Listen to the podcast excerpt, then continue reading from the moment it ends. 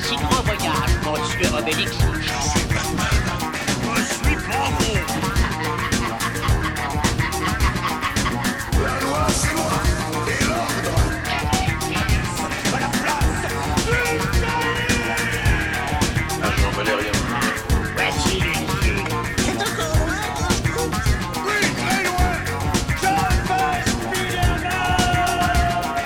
Bonsoir et bienvenue à l'Atelier BD, le podcast 100% BD, comics et manga. Autour de la table ce soir, Margot, Bonsoir. Sissi, Bonsoir. Gidaf Salut, c'est Stanley Euh, non, Gidaf. et Noto. oui, bonsoir, c'est Gidaf. Euh, Noto, pardon. Ça va Vous êtes prêts pour une nouvelle saison? Bah ouais, écoute. Oui, tout à fait. Super. Super. Et pour cet épisode de rentrée, nous recevons Ced. Salut Ced. Bonsoir. Alors Bonsoir. ben, dessinateur, euh, scénariste, euh, surtout jeunesse. Oui. Euh, T'as deux sorties. Tout d'abord le dernier tome d'AST, Apprenti Seigneur des Ténèbres, euh, que tu réalises avec Morin chez Sarbacane, mais aussi le tome 3 de Mystery avec Stivo au dessin, et c'est publié chez Macaca. Tout à fait. Donc on reviendra tout à l'heure euh, sur ces deux parutions et sur ton parcours d'auteur. Et puis euh, pour cette nouvelle saison, il y aura les mêmes rubriques que l'an dernier, euh, à savoir l'actu, les chroniques lecture et puis le débat à la toute fin d'émission. Allez, on démarre tout de suite avec l'actu. Actu. L'actu de l'été 2018, euh, n'hésite pas à intervenir hein, si tu veux. Donc c'est tout d'abord euh, l'annonce de Françoise Nyssen, notre ministre de la Culture, qui a déclaré ne plus pouvoir s'occuper de tout ce qui touche à la régulation du livre. La raison, ben, c'est le risque de conflit d'intérêts. Après un an, ils se sont rendus compte que la ministre était aussi éditrice chez Actes Sud. Donc, euh, comme Actes Sud touche les subventions du CNL et que le CNL, eh ben, c'est elle qui s'en occupait, euh, ça le faisait moyen en termes de déontologie. Donc elle a dit qu'elle prenait acte, mais qu'elle regrettait un peu cette décision. C'est donc le Premier ministre qui prendra en charge tous les dossiers qui touchent au livre. Euh, le risque, vous vous en doutez, c'est que le dossier qui touche les réformes sociales des auteurs soit mis en bas de la pile, alors qu'après 15 mois de lutte, les syndicats commençaient enfin à obtenir des rendez-vous avec la ministre pour discuter de ce sujet. Donc Édouard Philippe, lui, il sera beaucoup moins accessible, malheureusement. Mais apparemment, la ministre va pas rester longtemps parce qu'elle a quelques casseroles Oui, supplémentaires j'ai qui vu, oui. Apparemment, elle a agrandi euh, les locaux de sa C'est maison. pas sûr qu'elle soit là à Noël encore. D'accord. Bon, de toute façon, on sait plus avec elle qu'on doit qu'on a à avoir à faire. Donc, euh. C'est dommage parce qu'elle avait une oreille tellement attentive. Et puisqu'on en parle, une nouvelle étonnante que j'ai vue passer sur actualité.com, les mangaka français rallient auteurs en Ouais. colère. Alors ils signent une tribune ferme, ils revendiquent un véritable statut et affirment leur appartenance à ce qui est bien une profession, la profession d'auteur. Donc parmi les signataires, euh, on retrouve des grands noms du manga français, Renaud Lemaire, Ancestral Z, Mojo, Tony Valente, Guillaume Lapère, Elsa Brandt, etc. Alors euh, c'est vrai que moi j'ai été étonné de voir ça parce que bon pour moi des mangakas c'est aussi des auteurs et la plupart euh, la plupart des mangakas font aussi de la BD à côté donc euh, pour moi c'est le même métier. Et donc j'ai vu j'ai vu effectivement ça passer sur les réseaux sociaux et il y en a qui se sont justifiés en disant que effectivement euh, chez certains éditeurs, enfin les éditeurs commencent à, à essayer de faire passer le statut de mangaka comme un statut à part. Euh, un peu un peu comme les illustrateurs jeunesse, comme les auteurs jeunesse. C'est-à-dire que euh, bah voilà, ils commencent à leur mettre des, des forfaits au rabais, des forfaits, c'est-à-dire euh, là il commence à y avoir un, un forfait qui se fait chez tous les éditeurs pour un manga, c'est 3000 euros le manga. Voilà, un peu comme ils ont fait pour le roman graphique. De toute manière, la technique des éditeurs là-dessus, c'est divisé pour mieux régner. On t'enferme dans ta nouvelle petite case à toi, toi t'es dans cette case, et Voilà. morcelé. Oui, dès l'instant où ils euh, sous-payent euh, les auteurs, ça leur va bien aux éditeurs en fin de compte. Hein. On va jamais dans le sens inverse, c'est-à-dire qu'on ne fait pas des sous-cases pour mieux payer ou ré- mieux rémunérer les auteurs. Non, c'est des sous-cases pour de toute façon les sous-payer. Voilà, à chaque fois. C'est toujours pareil.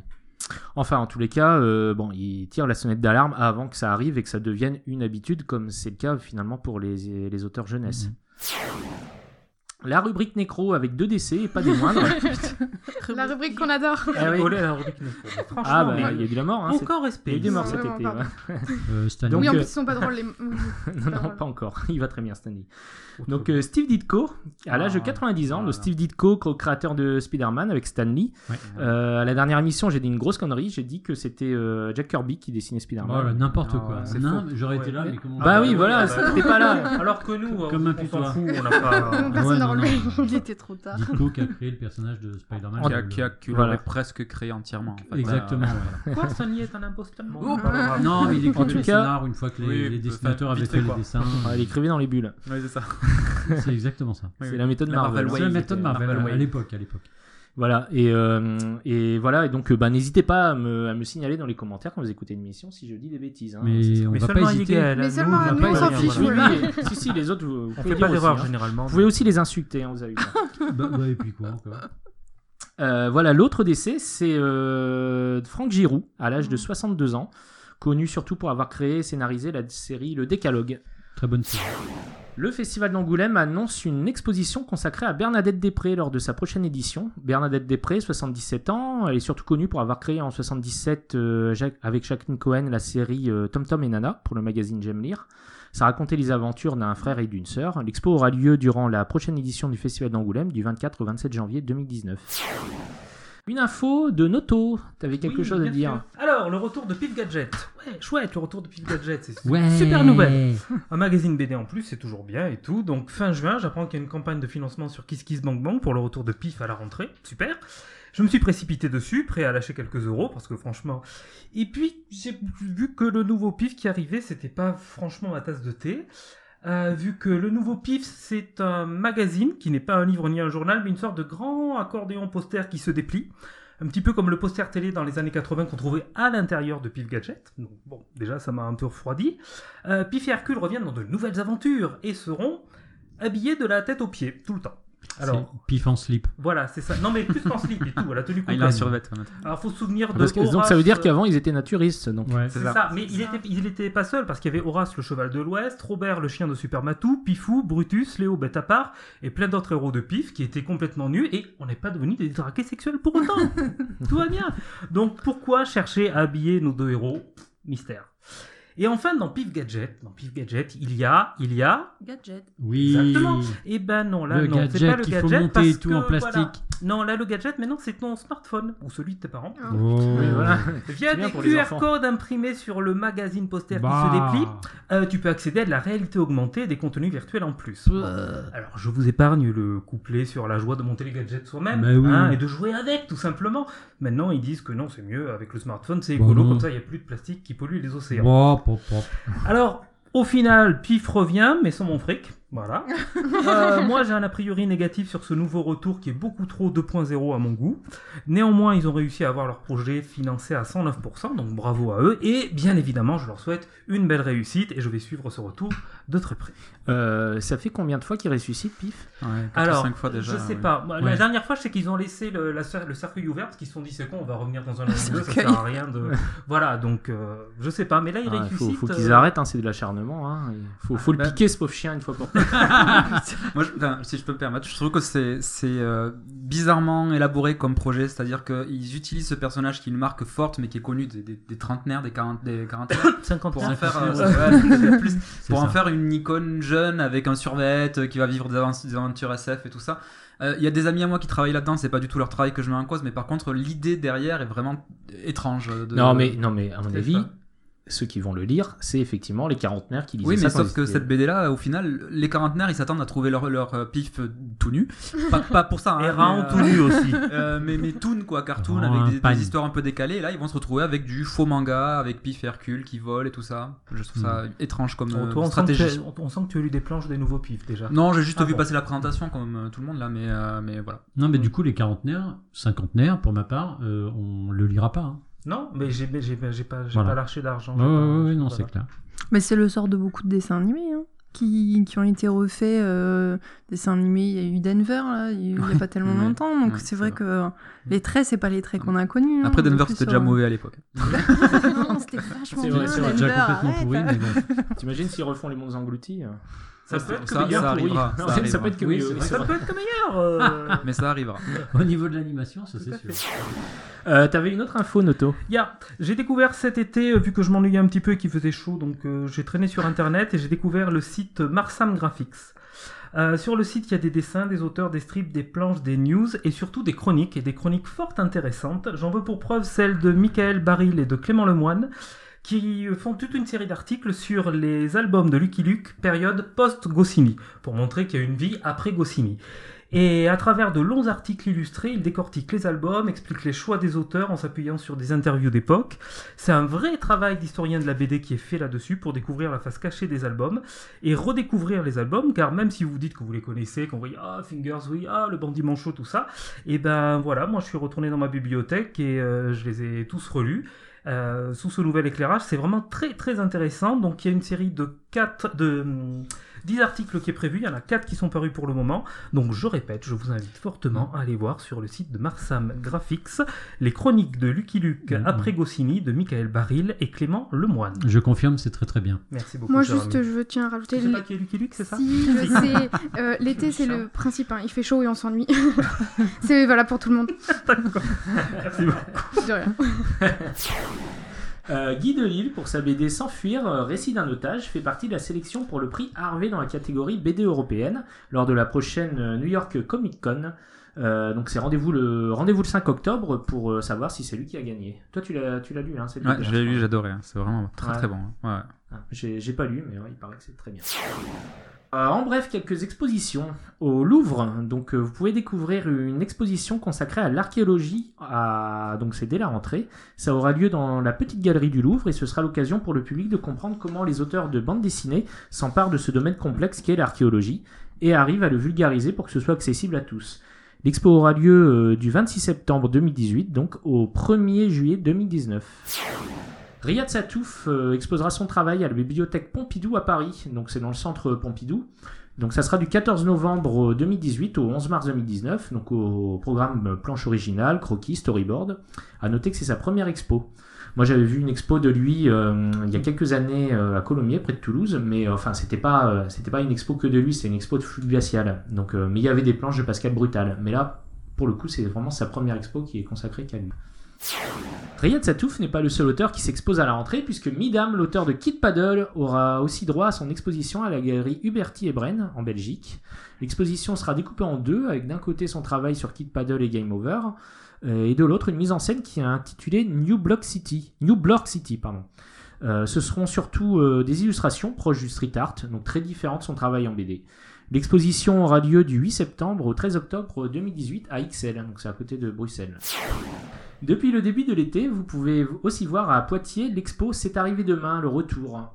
Une exposition euh, du Miroir de Poitiers consacrée à la BD de science-fiction présentée à la chapelle Saint-Louis. Ce parcours contient quatre modules consacrés à quatre livres de quatre auteurs. Marion Montaigne dans, son, dans la combi de Thomas Pesquet, Mathieu Bablette pour son Shangri-La, euh, pour Mondial et surtout Denis Bajram pour sa BD Universal War One. Donc le module consacré à Universal War One est quasiment vide et pour cause, deux casques de réalité virtuelle euh, vous y attendent. Une fois posé sur la tête, on se retrouve en immersion, euh, relief et 360 degrés, dans le cockpit d'un des vaisseaux de la série, les Triédrons. Je ne sais pas s'il y en a parmi vous qui ont déjà lu cette série. Euh, voilà, donc c'est des petites navettes qui sont un peu triangulaires. Voilà, donc en un peu plus de 3 minutes, on revit les scènes euh, principales du tome 1 euh, du Universal War One. Donc navigation dans la gigantesque flotte spatiale, explosion des scénos de Saturne, arrivée sur le mur. Donc si vous voulez voir ça, vous avez jusqu'au 14 octobre 2018. Et si ça fait trop loin pour vous, sachez que cette expo sera ensuite itinérante jusqu'en 2020. Avec un peu de chance, elle passera près de chez vous. Et puis si vous allez à la Comic Con de Paris du 26 au 28 octobre prochain, vous pourrez y voir le documentaire The Scrooge Mystery, qui revient sur l'histoire du personnage de Picsou à travers le travail de Don Rosa, qui a dessiné la jeunesse du canard milliardaire dans les années 90. On ne sait pas encore quand sera diffusé exactement le documentaire, pour ça n'hésitez pas à consulter régulièrement le site de la Comic Con de Paris. Ce sera sûrement indiqué, euh, je pense, euh, les horaires pour voir, euh, il y aura sûrement plusieurs séances. C'était pas le documentaire avec un financement participatif? Si, si, si, ça a fait l'objet d'un Kickstarter, c'est ça. Ou d'un Kiss Kick Bang Bang, je sais plus. Enfin, Comme tout en ce moment. Oui, voilà. en bref, quelques adaptations. Donc, c'est tout d'abord la sortie des Vieux Fourneaux au cinéma. Je sais pas si quelqu'un l'a vu. on y, on y va bientôt, on y va bientôt. D'accord, bon. Personne peut encore dire ce qu'il en a pensé. On peut dire ce qu'on a pensé de la bande-annonce par contre. J'ai vu des plus des Ah bonnes oui. critiques. Oui, la bande-annonce, oui. Bon. Qu'est-ce que est-ce que ça a l'air de Tu veux vraiment qu'on critique une bande-annonce C'est ça Tu veux vraiment qu'on arrive à ce niveau-là maintenant Il y en a, il y en a qui font ça. hein. D'accord. Non, je vais pas jouer à ça, non. Non, par contre, est-ce qu'on peut dire que les acteurs, quand ils ont fait sur, au cinéma. Non, mais si, mais tu tiens à le préciser quand même.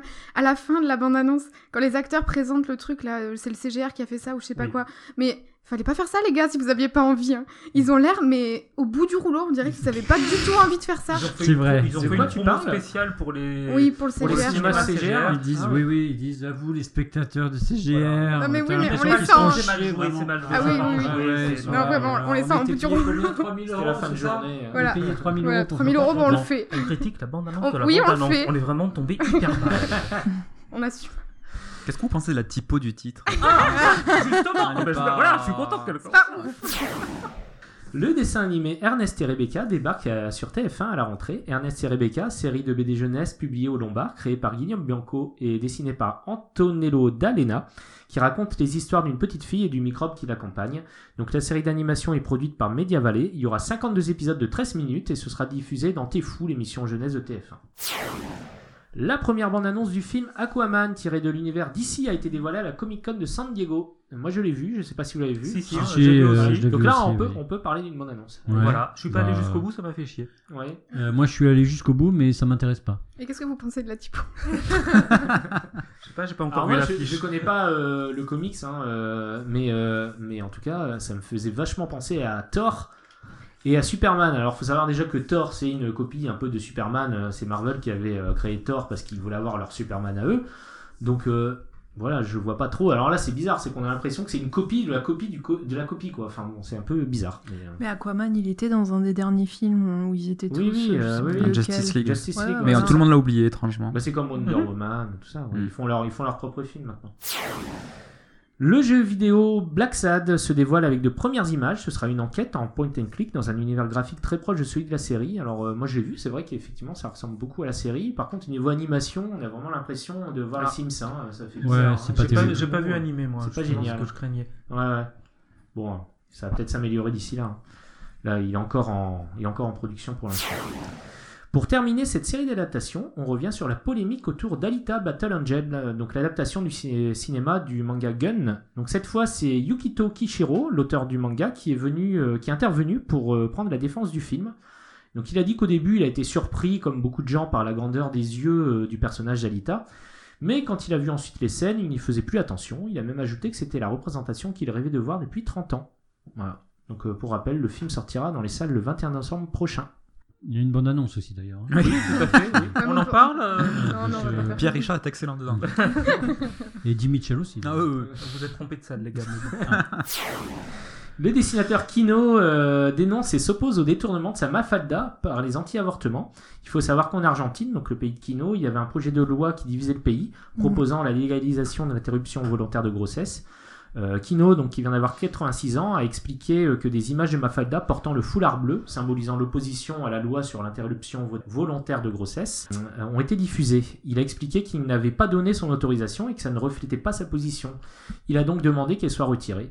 Donc pour info, le projet de loi a été rejeté le 9 Ouais. août dernier par le Sénat, plus conservateur apparemment que la Chambre des députés, Mhm. qui elle avait voté pour.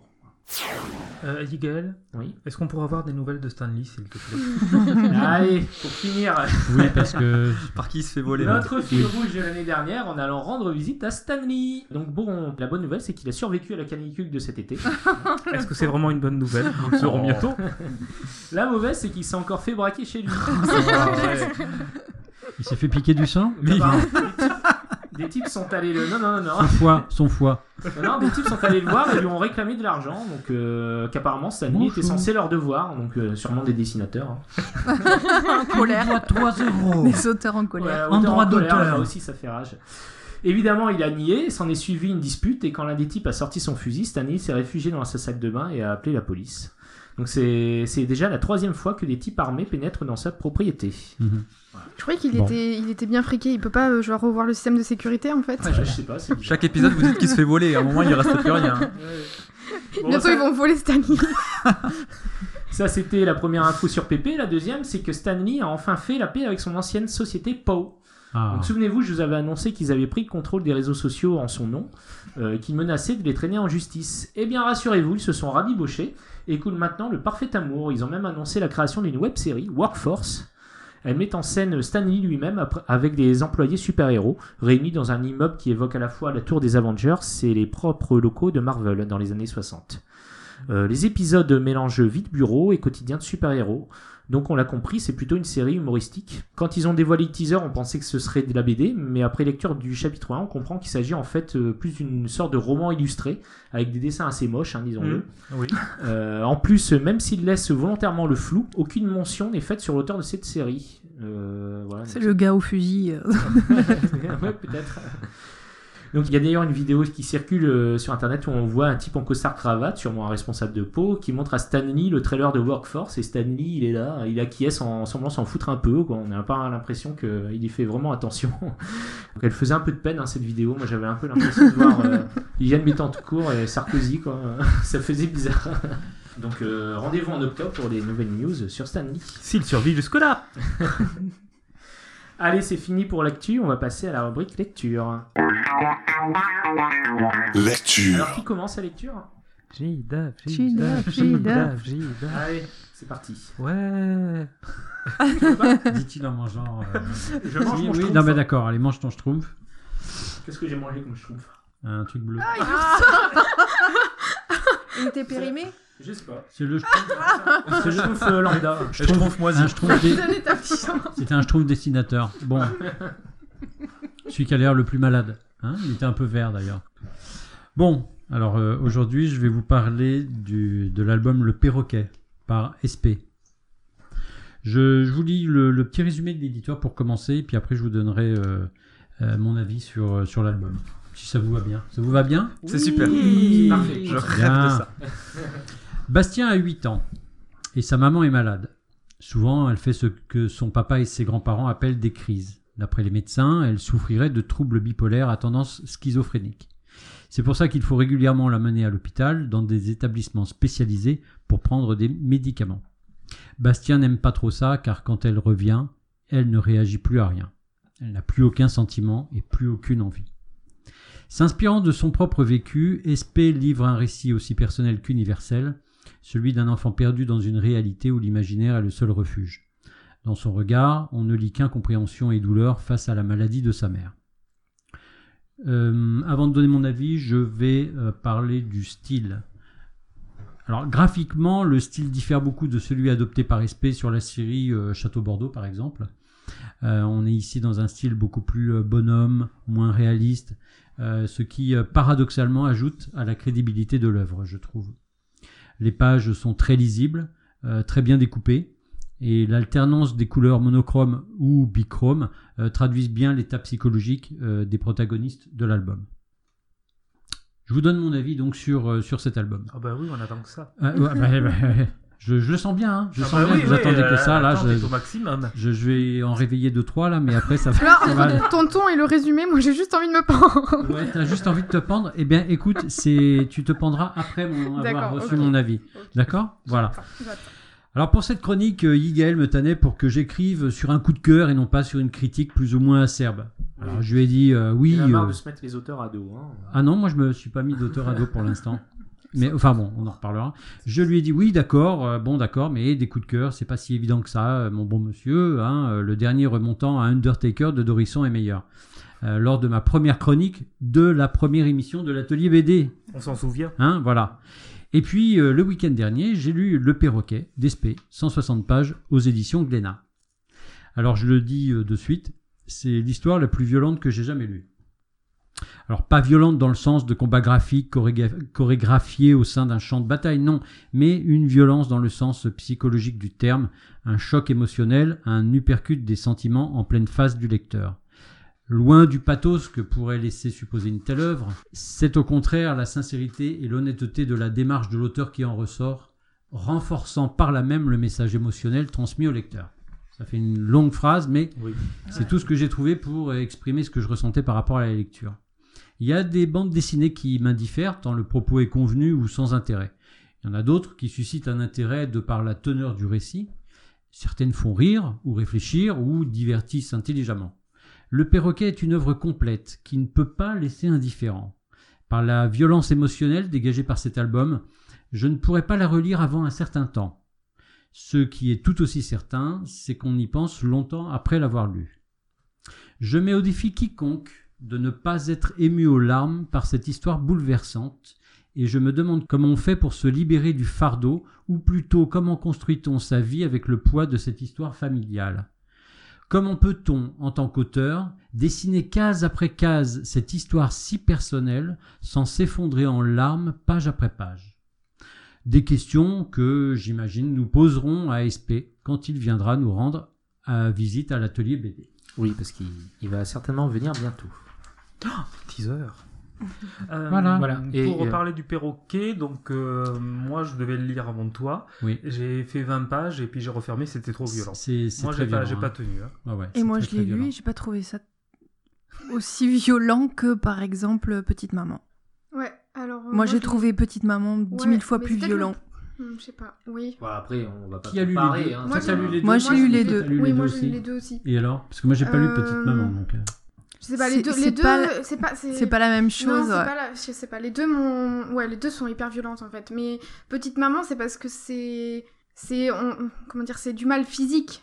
Euh, là, c'est plus euh, son entourage qui, ouais, je sais pas trop comment dire. Mais non, les deux pour moi étaient aussi violents. Après, j'ai aimé euh, autant l'un que c'est l'autre. l'album de, de qui de Halim. Mais pour en revenir au, au perroquet, euh, SP a dit que c'était, euh, je crois, que l'album le, le plus dur. Le quoi. Il plus il a oui, non, à mais c'est faire, pas oui, étonnant, Ben oui. Ça a été très dur pour lui de faire cet album, mais il, il fallait le faire. Il- voilà, c'était, euh, c'était libérateur pour lui de, de faire cet Non, puis de le faire dans la construction, c'est-à-dire que tu peux faire quelque chose de très spontané, euh, Non, de là, défoulatoire, etc. Mais là, tu sens que c'est très bien construit, ouais. Ah tu ouais. sens que... Moi j'adore le Il est découpage, nickel, le- le ouais. découpage de cet album. Avec, euh, Il est de- nickel, il est super propre. Oui, là, un- en fait, c'est ça que je trouve euh, différent. C'est que là, c'est c'est- dans le perroquet, on sent clairement le récit personnel, alors que dans Petite Maman, euh, ça commence, elle est avec un psy, il y a un travail, euh, ça, ça revient plus en, en flashback. Enfin, c'est pas. Là, on sent vraiment le récit personnel dans le perroquet.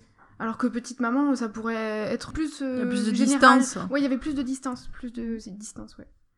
Et en plus, le style, le style de dessin euh, laisse penser qu'on est dans quelque chose peut-être de, de moins dur, tu vois, mais en fait non, pas du tout, c'est c'est- Oui, rude. c'est hein. vrai que c'est trompeur au début. Oui, Moi, je m'attendais ouais, pas ça à avoir fait- ce genre oui, de récit. Ça fait Ouais. chronique, tu sais, de un petit peu des trucs d'enfance. Ouais. Tiens, je vais oublier avec C'est-à-dire mes copains, au- tout au ça. bout de 20 mais- pages, donc j'ai fermé, puis j'ai rouvert au milieu. J'ai lu quelques pages au milieu. Je me suis dit, ok, c'est toujours Ouais. la même teneur, je, je, pas, je non, tiendrai non, pas. Ok. Voilà. Bon, bah super. Et oui. Margot, Oui. c'est toi qui t'y colle pour Oui. le deuxième Alors moi je vais parler de Moi ce que j'aime c'est les monstres euh, de Émile Ferris publié aux éditions Monsieur Toussaint l'ouverture. C'est le titre. Moi, ce que j'aime. Moi ce que j'aime c'est les monstres. Non moi je n'aime pas. pas non moi ça va. J'ai des non ouais, voilà bref. Ouais, t'avais déjà commencé ta critique en fait. De quoi? Moi, ce Bah, que que t'aimais les monstres. Non non non voilà non. euh, Enfin avec ça si j'ai aimé les monstres. Mais euh, Ne la perturbe pas, on Oui. va y passer 20 minutes. voilà. Tu m'as déjà perdu. Alors, euh, Monsieur Toussaint l'ouverture, déjà, euh, je suppose que ça parle pas à tout le monde parce que c'est pas. euh, ils ont publié, je crois, en tout que 3 BD. C'est surtout un éditeur de littérature américaine. Donc, pourquoi Monsieur Toussaint l'ouverture a choisi de publier ça? Si ça vous intéresse, ils ont fait un énorme pavé sur leur site internet, mais en gros, c'est pour dire que ce titre-là, ils avaient très très envie de le porter. Il faut savoir que euh, Émile Ferris. Elle est, euh, elle est donc américaine et elle a, elle a, sou- elle a été piquée euh, en 2001 ou 2002 par, Par une euh, araignée. par un insecte. Non, pas par une araignée. Ne me coupe pas, j'essaie de...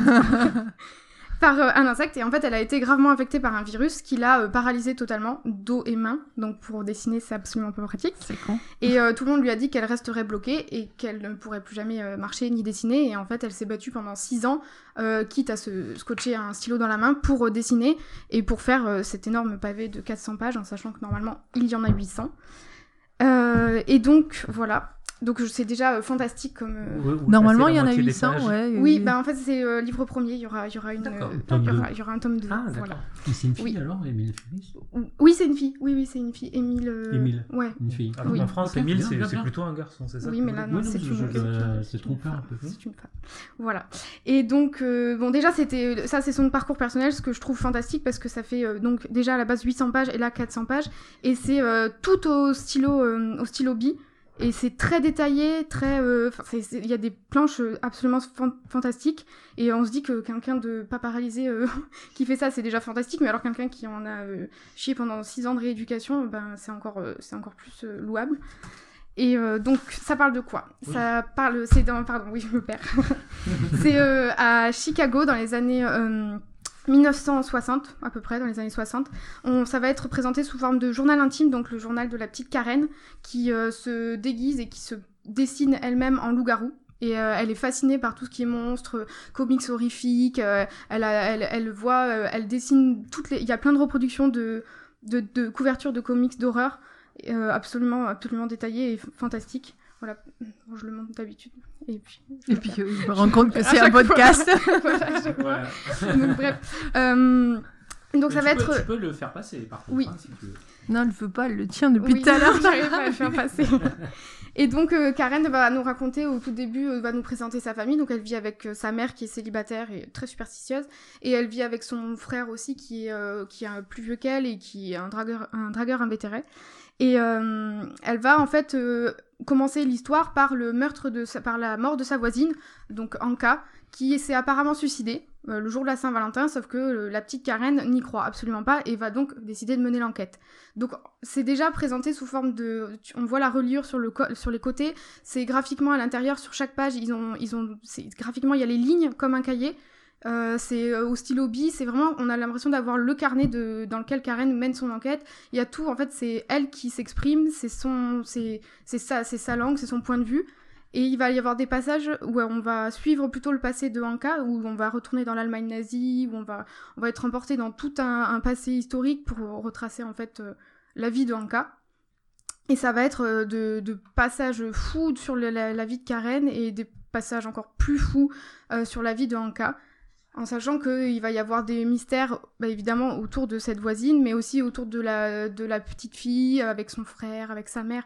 C'est en fait une sorte de fresque familiale. euh, On retourne aussi donc dans l'histoire parce que ça on va vraiment plonger dans l'Allemagne nazie. euh, plein de choses différentes. Il y a un énorme hommage à l'art parce que le grand frère euh, emmène souvent Karen au musée et elle reproduit. Il y a des reproductions fantastiques de réels tableaux euh, où en fait il, disserte pendant euh, une ou deux, trois, quatre pages sur ce tableau, euh, quitte à littéralement plonger dedans. Donc euh, typiquement, on sent que Émile Ferris rend un hommage fort à l'art et le montre comme quelque chose de qui aide et qui libère. Parce qu'on sent Karen très. Karen, en fait, tout cet amour qu'elle a envers les monstres, les figures. Les figures cruelles, pour elle, c'est pas des figures cruelles, c'est des monstres, c'est les hommes en fait. Euh, il y, en a- il y en a des bons, il y en a des moins bons, et ils sont pas plus ou moins euh, à aimer ou à détester que des hommes. Et euh, elle fait, pour elle, être un loup-garou, c'est un peu se cacher et en même temps s'assumer, parce qu'il va y avoir toute une réflexion elle sur son identité en tant que petite fille très très très anxieuse. Elle se cache, elle est pas évidemment, elle a un côté très décalé par rapport aux, filles de son école et aux élèves de son école, et donc elle est assez euh, assez mal vue. Donc euh, je me perds, mais c'est voilà, c'est génial, c'est magnifique. Il y a des doubles pages juste somptueuses. C'est c'est un énorme pavé. Euh, Il y a plein le style. Alors le style, moi personnellement, je n'ai jamais jamais lu de Crumb, mais on l'a on l'a comparé à Crumb et surtout à Art Spiegelman parce que même lui, il en a fait, euh, il a salué le travail d'Emile Ferris. En sachant que cet album, il a reçu plus de trois prix euh, Eisner. Eisner. Voilà. oui, d'accord. Eisner. Ah, ouais. Oui, et euh, d'autres prix, et euh, oui, plein et plein d'autres dans d'autres sélections, dans plein d'autres prix. Il était, euh, en fait, elle a été refusée plus d'une quarantaine de fois au, au tout début, et après, elle a été, euh, elle a été sélectionnée par quelqu'un, et là, c'est le, c'est la première fois qu'elle est publiée en France, et c'est, euh, je crois que c'est pour ça que d'ailleurs Monsieur Toussaint Louverture a voulu publier ça, c'est qu'ils ont senti euh, typiquement le, ce qu'était là pour moi le roman graphique, c'est-à-dire qu'on a vraiment du, du roman et du graphisme complètement, c'est pas de la BD. C'est, enfin, si et non, c'est c'est pas, c'est Il y a des complètement. endroits, il y a des Oui. cases, il y a des endroits où Il y, a des, il y a une double page que de dessin et euh, après, en fait, le dessin pour moi, il est là pour nous accrocher. On se dit, Oh là, le dessin est fou. Qu'est-ce qu'il peut raconter sur cette page? Et on va lire le texte et on va, on va rentrer. Et alors, autant les passages où c'est euh, où c'est Karen qui parle, et ben on, on a, on a quand même son ton. Enfin, elle parle à la première personne, donc c'est son récit. Et quand on retourne dans le passé de Anka, où c'est Anka qui parle, c'est le, la manière de l'écriture est somptueuse, quoi. On sent tout est travaillé et tout est, est superbe. Mais Et, c'est marrant euh, parce que quand on le feuillette comme ça, on a l'impression euh, que, que c'est pas qu'il n'y a pas d'histoire en fait. Oui, on ouais, voit ouais. juste des Mm. dessins. euh, C'est un dissolu. un carnet de croquis Ouais. de quelqu'un. Oui, c'est pour ça, ça a réellement la forme d'un journal où c'est Mhm. tout, tout est là, où elle se, elle-même, elle se perd et, euh, et elle va dans des digressions. Des fois, elle refait des flashbacks, des fois, elle va, elle va un peu plus loin. Enfin, c'est ouais. Donc euh, moi, c'était un énorme coup de cœur. Je, je sais pas, je pense que ce sera pas abordable par tout le monde. Mm. bah, déjà euh, graphiquement, euh, par la forme, c'est quand même là pour le premier livre, c'est euh, un pavé de plus de 400 pages. Moi qui ai l'habitude de torcher des BD en 30 minutes, là j'ai mis plus de, tro- enfin, je pense que j'ai bien mis 3 heures à, à- à la lire. Et puis on, on veut rester à regarder chaque, euh, chaque détail parce que tout, est, tout est détaillé, tout est même quand elle fait des simples petits croquis, c'est aussi détaillé que c'est les, les œuvres d'art qu'on qu'on trouve un peu plus un peu plus loin dans la BD. Donc c'est ouais, c'est absolument fou et éditorialement parlant, le- l'objet est, est fabuleux Mm. quoi. Oui, oui. Fabuleux. Donc oui, il, il coûte quand même euh, 34,90 mais il Oui. est euh, Oui, mais bon, C'est pour un plus de beau 400 bébé, pages, ouais. euh, c'est pas. beau bébé. Un beau, ouais, un beau livre. Ouais. Moi, je- Et juste, je veux vous lire la. Oui, non, mais il est fantastique. Il est... Je veux vous, vous lire la citation de Émile Ferris à la fin parce que je la trouve très belle. Euh, nous recevons du vaste monde tout au long de notre existence, et la lumière dans laquelle nous avons baigné est tout ce que nous avons pour créer notre lumière intérieure. Amen. Amen. voilà. Je crois que j'ai fini. Bon, bah, super. Ouais, c'est super. Et, ah oui, oui, et je, Ah je non, pas oui, mais oui, c'est parce que je veux le spécifier parce que moi je l'avais pas vu au premier abord. Euh, c'est Anka sur la couverture, donc c'est pas Karen, et on voit Karen euh, en, en tout petit dans les yeux de Anka. Voilà. Pour ceux qui auraient l'œil Voilà. avisé. Pour ceux qui ont la couverture sous les yeux comme Non mais oui, pas- mais si vous avez l'occasion de la voir sous les yeux, je sais qu'on est un podcast, mais si vous avez l'occasion hein. de la voir sous les yeux, euh, On- c'est fantastique à quel point euh, c'est On détaillé. aura l'occasion parce qu'une fois de plus, tu as réussi à nous le vendre. Ah bah voilà, bah, c'est réussi. Ouais, je suis Bravo. bref. Noto Oui, alors, ça va? Oui. Va va, passer de oui. bonnes vacances? Oui. Alors, bah, moi, je sais pas vous, mais moi, j'ai Mm. profité de ces vacances d'été pour, euh, pour tomber amoureux. Je suis tombé amoureux deux fois, et en même temps en plus. Enfin, presque. Euh, tout d'abord, sur la plage, un soir de juillet, j'ai rencontré Boris. Boris, l'auteur de la BD Charogne, paru aux éditions Glénat dans la collection Très étrange. Une histoire très étrange que cette BD qui se passe l'été dans un petit village reculé des Pyrénées au 19e siècle. Chaleur, moiteur et la mort sont au rendez-vous. Le résumé, le maire est mort, il faut le bénir avant de l'enterrer. Mais comme l'église du village est en partie détruite, le curé ne viendra pas. Il faut donc descendre le corps du mort jusqu'au curé à dos et se met alors en place un étrange cortège funèbre où quatre hommes descendent le cercueil à travers la montagne. La route ne sera pas facile, pleine d'embûches. Rancœur et secrets vont ressurgir tout au long de cette descente infernale. Mensonges et trahisons viennent en pimenter le tout. Un cocktail explosif que ce convoi mortuaire qui déambule sous l'étouffante chaleur d'un orage d'été. Le cadre est posé. Une superbe histoire oppressante, notamment grâce aux couleurs sombres. Noir, blanc et 50 nuances de gris seront vos seules couleurs. Ça ressemble à du lavis, le trait est au crayon, ce qui donne au récit un aspect rude et rugueux. Certaines planches sont entièrement muettes, renforçant toute la lourdeur de l'ambiance. Le scénario de Benoît Vidal et Boris est basé sur une histoire vraie qui s'est déroulée dans les Pyrénées audoises, dans le pays de Sceaux.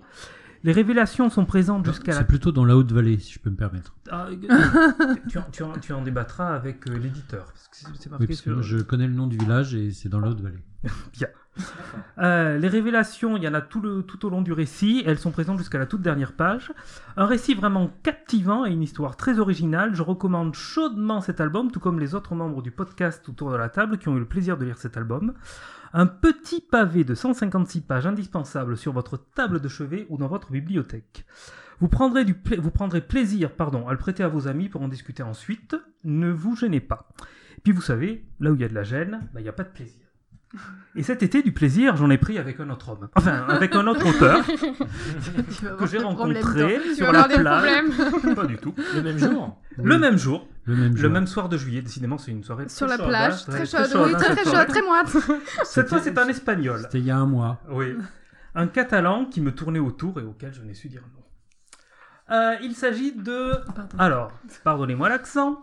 Ruben, Ruben, Ruben, Ruben del Rincon, avec sa BD Max, adaptée de l'œuvre littéraire d'Arturo Pérez Reverte. Alors, je ne connaissais ni l'auteur ni le livre dont la BD est adaptée, mais la couverture me faisait envie. Comme quoi, une bonne couverture, c'est important.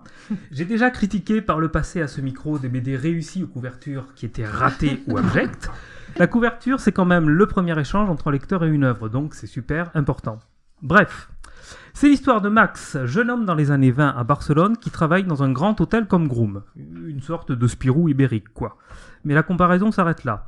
Danseur exceptionnel et bien fait de sa personne, il n'hésite pas à faire des heures supplémentaires de room service entre les bras de riches clientes. Il a une fiancée, des amis, une maîtresse andalouse, bref, il a tout pour être heureux. Et pourtant, il se laisse entraîner dans de sordides histoires de cambriolage qui vont donner une toute autre direction à son existence. Un vol tourne mal et le voilà contraint de tout abandonner pour rejoindre la Légion étrangère et se battre de l'autre côté de la Méditerranée.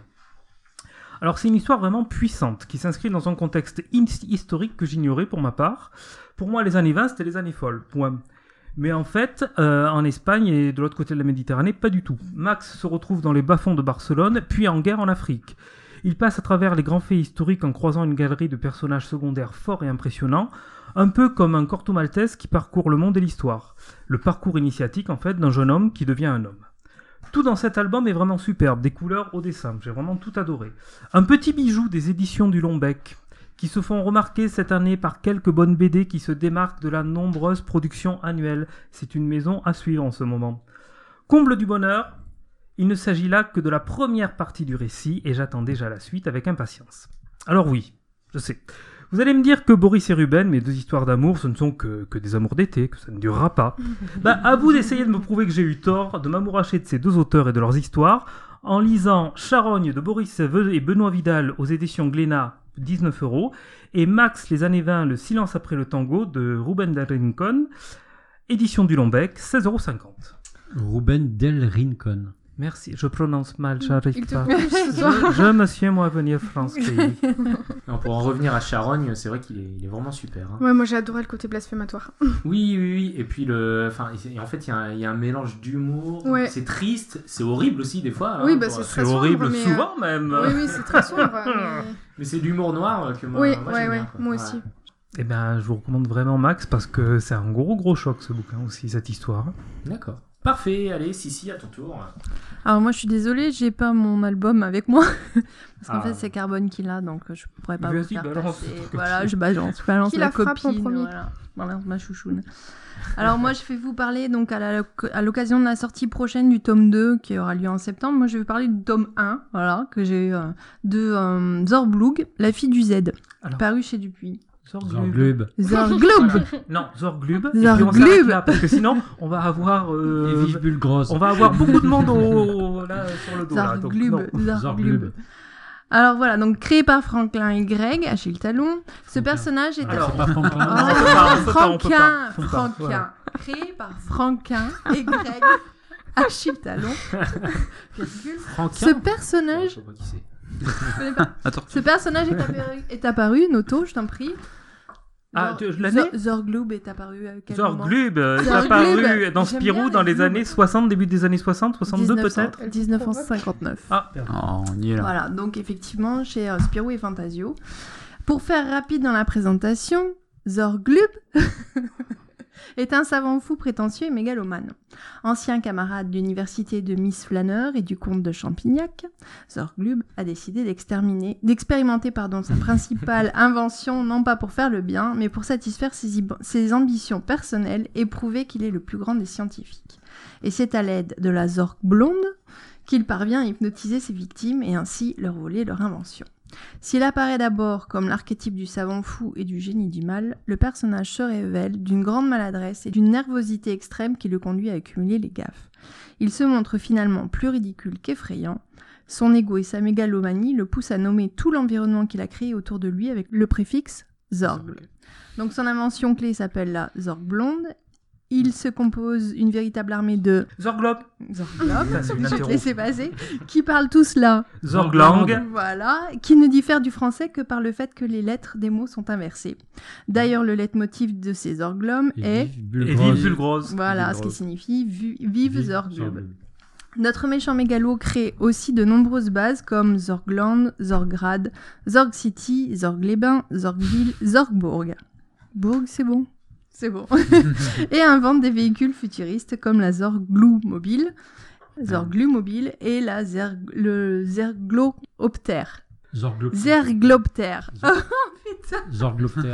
Fallait pas cette chronique C'est une stagiaire, hein, vous l'aurez compris bien évidemment. Elle reviendra pas à la Ce prochaine émission. Désolée Dupuis Bref, un méchant comme on les aime, sauf qu'il n'est cependant pas si méchant. Il veille à ne jamais tuer ou blesser quelqu'un. Il n'est souvent pas du tout conscient du mal, qu'il provoque. Bref, dans cette nouvelle série, donc La fille du Z, l'auteur choisit de montrer un côté encore peu creusé du personnage, à savoir sa fille. Et sa fibre paternelle surtout, car Zorglub a une fille. Et le tome 1 va nous plonger non pas dans l'univers de Zorglub, mais bien dans celui de son ado de fille. Et c'est en ça que ce spin-off est vraiment une réussite. On découvre ainsi Zandra, 16 ans, qui sort d'une séance de cinéma avec son petit ami André, lorsque des Zorgbots leur tombe dessus, je me méfie, je me mets des coups de pied sous la table, leur tombe dessus et l'enlève pour la ramener de force chez son père. Un classique des conflits intemporels père-fille où le père veut protéger sa princesse tandis qu'elle veut s'émanciper. Et Munuera, qui est donc l'auteur, Munuera, Munuera, je dis bien Munuera. Avoue avoir puisé son inspiration dans son propre rapport avec sa fille maintenant grande. Une projection dans la peau du personnage facilitée par le fait qu'ils ont à peu près le même âge tous les deux. Mais quand on a un papa fou et gaffeur comme Zandra, la situation vire vite au cauchemar. L'auteur s'en amuse dans certaines planches où il va détruire carrément Bruxelles et sa grande place, petit clin d'œil au patrimoine belge. Monera s'inspire aussi de l'univers 13 années 70 pour donner un côté James Bond à cette série et a fait un énorme travail de recherche, notamment au niveau, des architectural, qui mérite qu'on s'attarde sur le côté graphique de l'album. Tout ça mis en valeur par les superbes couleurs de Sergio Se- Sedias. Et le scénario n'est pas en reste car les rebondissements sont nombreux. Et alors que Zorglub tente de se faire pardonner auprès de son enfant et que le malheureux André échappe tant bien que mal au robot tueur, Zandra découvre la vérité sur ses origines, une vérité qu'elle aurait préféré ne pas entendre. Rien Tu- ne va nous plus. racontes tout l'album là en fait. Non, non, je vous fais le pitch. Rien ne va plus au pays du Z, sauf pour les lecteurs qui se régalent d'un univers aussi drôle et foisonnant. Alors évidemment, les puristes trouveront toujours à redire sur la reprise des personnages classiques, mais Munera nous invite ici à passer un très bon moment plein d'humour. Et moi, ça j'achète. Rendez-vous donc en septembre pour la suite et le tome 2, L'apprenti méchant. À noter Voilà. que Menuera a été à une époque le dessinateur officiel de Spirou, hein, avec Oui. Jean-David Morvan en Oui. scénario. Ouais. Euh, Spirou à Tokyo notamment, je crois. Oh, oui, notamment. Oui, Paris sous L'homme qui Seine. ne voulait pas mourir, Paris sous scène, et il m'en manque un, je sais plus, on en fait quatre. Euh, les origines du Z, c'est pas ça, non? Aussi, non, je sais plus, c'est le. Bon, bref. Je sais plus. Voilà, bon, bah, à mon tour maintenant. hein. Euh, C'était très bien. euh, Malgré quelques approximations que les puristes euh, nous pardonneront, bien évidemment. Vite Pulgrose Et Voilà.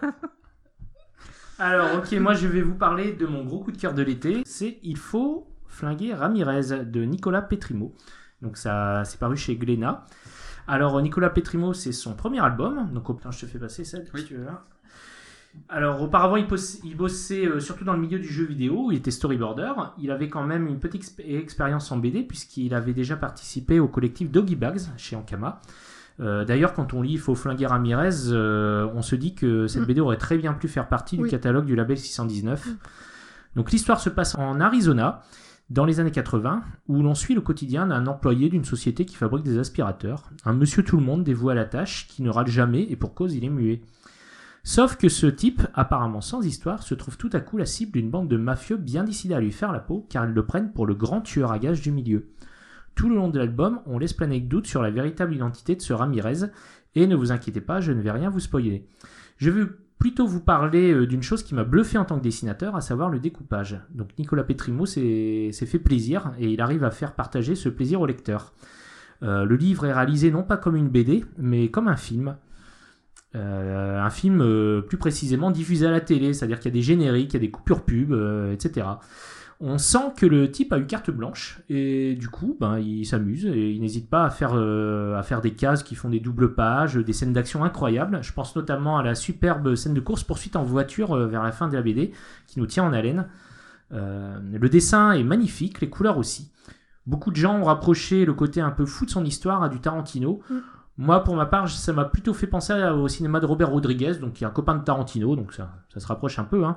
avec un petit côté Breaking Bad aussi, pour le mélange euh, banalité de la vie quotidienne qui se retrouve euh, tout à coup confronté au milieu de la pègre. Voilà, moi ça m'a rappelé un peu, un peu cette ambiance-là. Euh, J'ai quand même deux petites réserves sur cette BD. La première, c'est au niveau de la narration. Tout au long du récit, Nicolas Petrino nous fait suivre le personnage de Jacques Ramirez avec un regard extérieur. Et il y a une scène au milieu de la BD où on lit ses pensées, donc le- les pensées de Ramirez, comme si on était dans son esprit. Donc c'est un changement de, un changement de lecture, de narration qui moi m'a un peu déstabilisé. et J'avoue que j'ai pas compris pourquoi il a fait ça. Le deuxième bémol, c'est la représentation des femmes dans l'histoire. On sent que ça a été fait par un mec. Les rares personnages féminins sont presque tous sexy avec une plastique parfaite. Ah non, bon. hein, tu vas pas balancer ton porc quand même. non, non, non, non, non, parce que euh, voilà, comme on le voit, il rend hommage à un certain type de cinéma, c'est-à-dire le cinéma ouais, pulp. Donc euh, voilà, on- Oui, il oui. sent obligé de respecter les codes, les codes, c'est normal. Voilà, donc si vous aimez les années 80, les punchlines à la Dirty Harry et les grosses moustaches, foncez acheter cette excellente BD dont personnellement, moi j'attends le tome 2 avec impatience. Et surtout, soyez curieux, flashez les QR, flashez les QR codes. Ah oui Oui, Et oui, Ah, parce que autant les derniers, la- le dernier sur la couve, c'est euh, juste la bande-annonce de la, de la BD, autant à l'intérieur. Moi, j'ai vu, le, j'ai vu le QR code et j'ai contacté l'auteur en disant j'ai adoré, mais euh, il y a quand même un problème au niveau euh, euh, timing. Dans les années 80, il n'y avait pas les QR codes parce qu'il Ah, bah la oui. met sur une, sur une pub. Oui. Et il me dit tu l'as flashé? Alors, idiote que je suis, je ne sais pas flasher les QR codes, donc j'ai essayé de le faire. Et c'est juste, cet auteur est, est génialissime. Ah oui. Flasher le QR code. Ouais, parce qu'il est allé jusqu'au bout de son délire, quoi. Ah ouais, non mais c'est, enfin voilà. C'est Ah dommage de pas passer et de pas avoir ça quoi. Moi, ce que j'ai Ça aimé, donne envie d'acheter des moi, je- aspirateurs. Je le ferai, je le ferai.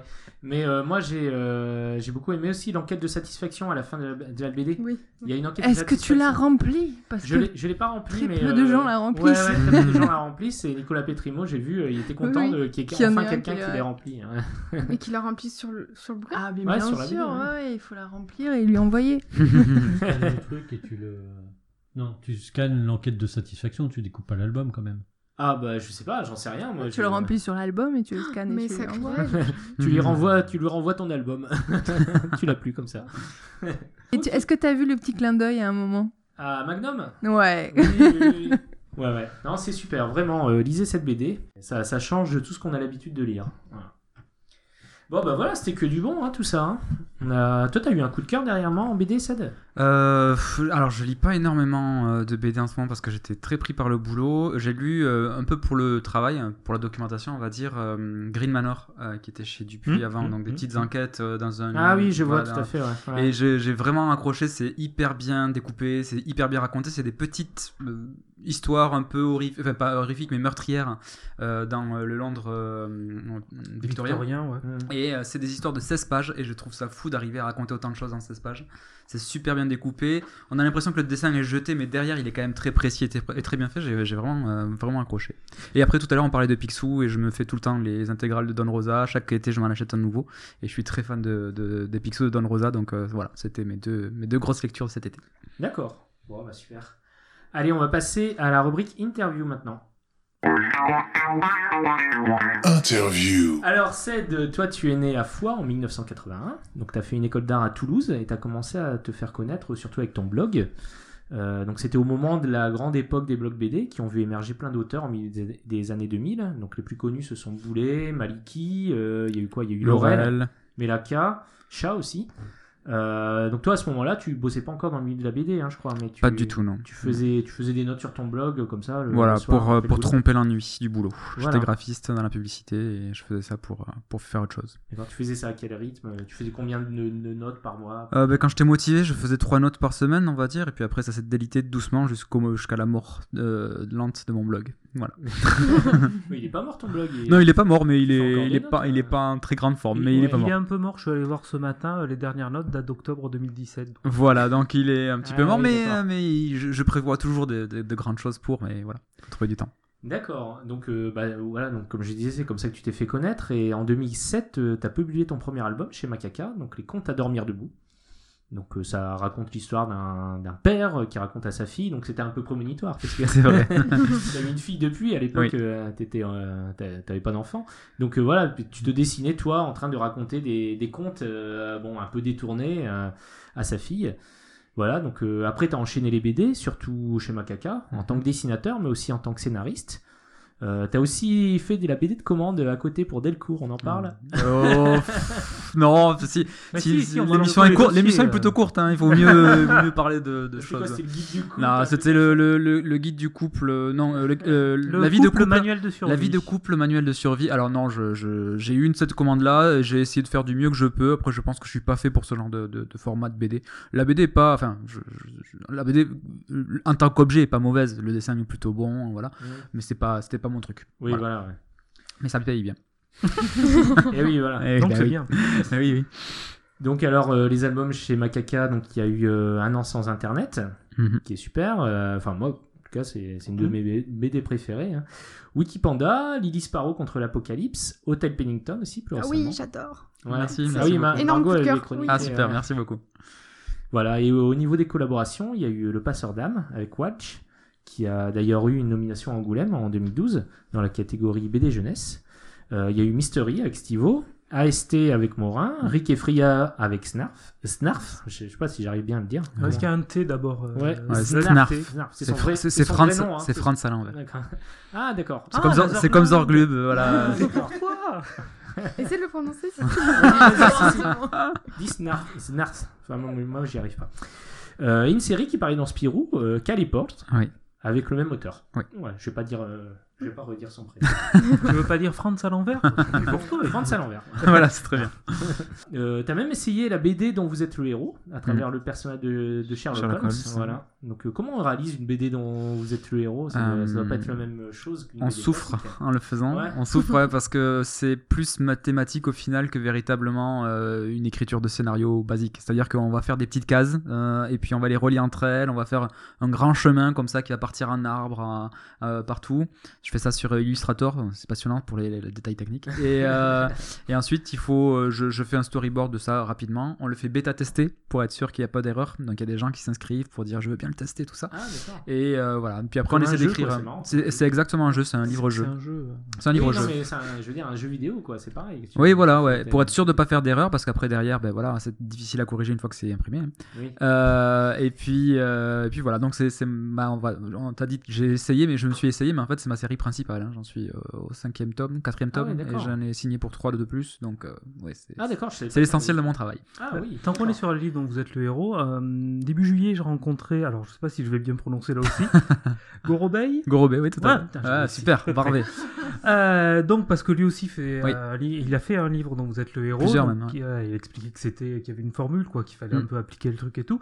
Et euh, il m'a dit aussi que je pouvais te parler d'un projet avec des licornes. Ah oui, bah avec ouais, des licornes. avec et grand apparemment, plaisir. il attend de tes nouvelles, donc il profite de Alors non, ça a beaucoup avancé depuis, donc c'est très bien. depuis début Euh, juillet. Super, depuis début juillet, nouvelles, alors, il attend ça- que le, dossier est prêt. Non, en fait, euh, Gorobé et moi, on se croise beaucoup puisqu'on est dans les mêmes euh, salons. Et avec Walsh, avec qui j'avais fait le, le, le passeur d'âme, on- ils ont eu une idée euh, sur euh, une, une galerie de personnages avec des petites licornes. Ça s'appellerait Lolicorne.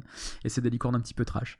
Et euh, ils m'ont demandé si je voulais essayer de mettre ma patte dessus. Donc j'ai pris le dossier, je me le suis un peu approprié, on a fait des choses. Et là, on va commencer à le proposer à des éditeurs. Voilà.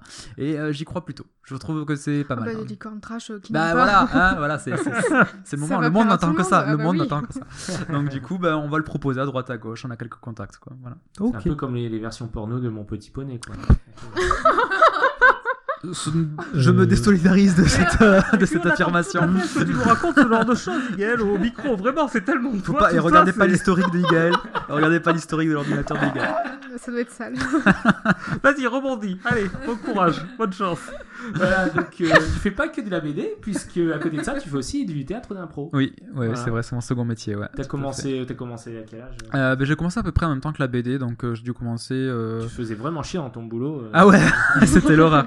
Non, j'ai commencé parce que euh, parce que euh, je voyais, j'a- j'allais voir des matchs d'impro à Toulouse, ça m'a beaucoup plu, et du coup je me suis inscrit l'année suivante et ça, je me suis passionné pour ça et voilà. Donc du coup maintenant j'ai ma troupe, euh, on joue à Toulouse, ça s'appelle le trio d'impro et voilà. D'accord. Et ça t'est arrivé d'avoir déjà des, des idées de scénario euh, en faisant une impro euh, Bah, tout à l'heure on montrait, euh, il y avait un album qui passait, c'était le, le deuxième euh, Conte à dormir debout, qui Ouais. est une, un scénario où la, la trame Avec était vient, ouais. voilà, avec le chaboté. Ouais. La trame vient d'une improvisation. Et une fois que j'ai fini l'impro, je me suis dit, ah, il faut que je fasse quelque chose, il faut que je le développe. Et je me suis servi de la trame pour ça. Mais après, plus, plus largement, tout le temps. Il y a tout le temps des passerelles entre l'impro et la BD. Je me sers de plein de choses en BD, mais aussi sur scène. Je suis très visuel parce que je, je réfléchis en termes de BD. Donc quand je joue, bah, j'ai tendance à, à avoir voilà, de- peut-être des expressions, des, des, des choses qui me, qui me viennent de, de mes storyboards. Enfin, comment moi je, je verrais ça visuellement. Voilà. D'accord. Et je dessine aussi sur scène, donc du coup, ça, il y a un pas de plus encore. Et alors, euh, ouais, j'ai vu que tu avais une autre passion dans la vie aussi, c'est aller troller les pages Facebook des platistes. Alors, Des- Je pensais alors, pas qu'on parlerait de ça. Les, les- les platistes, On parle fait, de tout ici. c'est- les, les platistes, c'est euh, c'est les gens qui croient euh, que la Terre est plate. Ouais. Ah, c'est les elle est plate, enfin. C'est les mêmes qui pensent qu'on n'est jamais allé dans l'espace et encore moins Oui. sur la Lune. Ah, que l'espace n'existe pas, carrément. l'espace n'existe pas. Mais Dieu existe, alors. Ah bah oui, ça par contre, oui. mais- Bon, Alors, bref, tu- en fait, je, je sais pas pourquoi, mais euh, c'est ce genre de page conspirationniste plus largement parce qu'en fait, c'est- les platistes, c'est vraiment le, le- le petit bout du truc, c'est Ouais.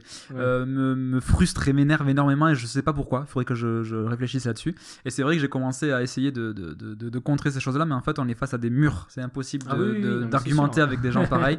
Donc du coup, j'ai complètement arrêté parce que plein de gens, quand ils me voient, me disent Hey, qu'est-ce que tu fais sur? Et j'ai pas envie qu'on me, dise c'est l'auteur qui va chez- chez- sur les pages platistes. Ah, Donc j'ai arrêté, euh, j'y vais plus, tant pis. Et puis je... C'est un peu ce qu'on est en train de faire. Oui, oui, c'est ça, voilà.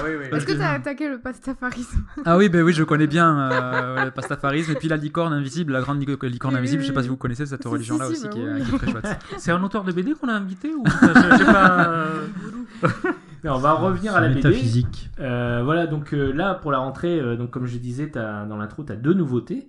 Tu as le tome 5 euh, d'AST, donc euh, l'apprenti seigneur des ténèbres. C'est le dernier tome, hein, je crois. hein. Ouais, c'est la, c'est la fin de la série, ouais. Ouais, voilà.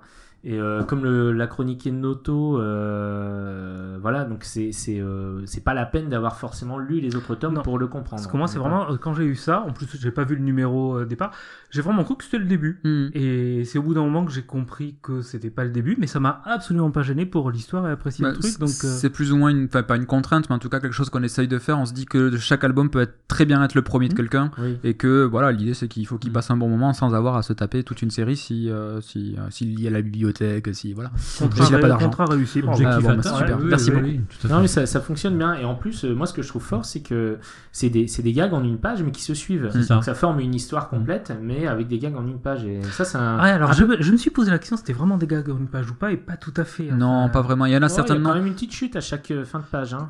Quasiment. Si, quasiment. si vous voulez savoir un peu l'origine du truc, donc euh, je, je- quand j'avais imaginé cette série, on voulait véritablement le, le- le vendre, hein, le prépublier chez Spirou, chez etc. Euh, Donc euh, on se disait il faut vraiment faire des gags à une page.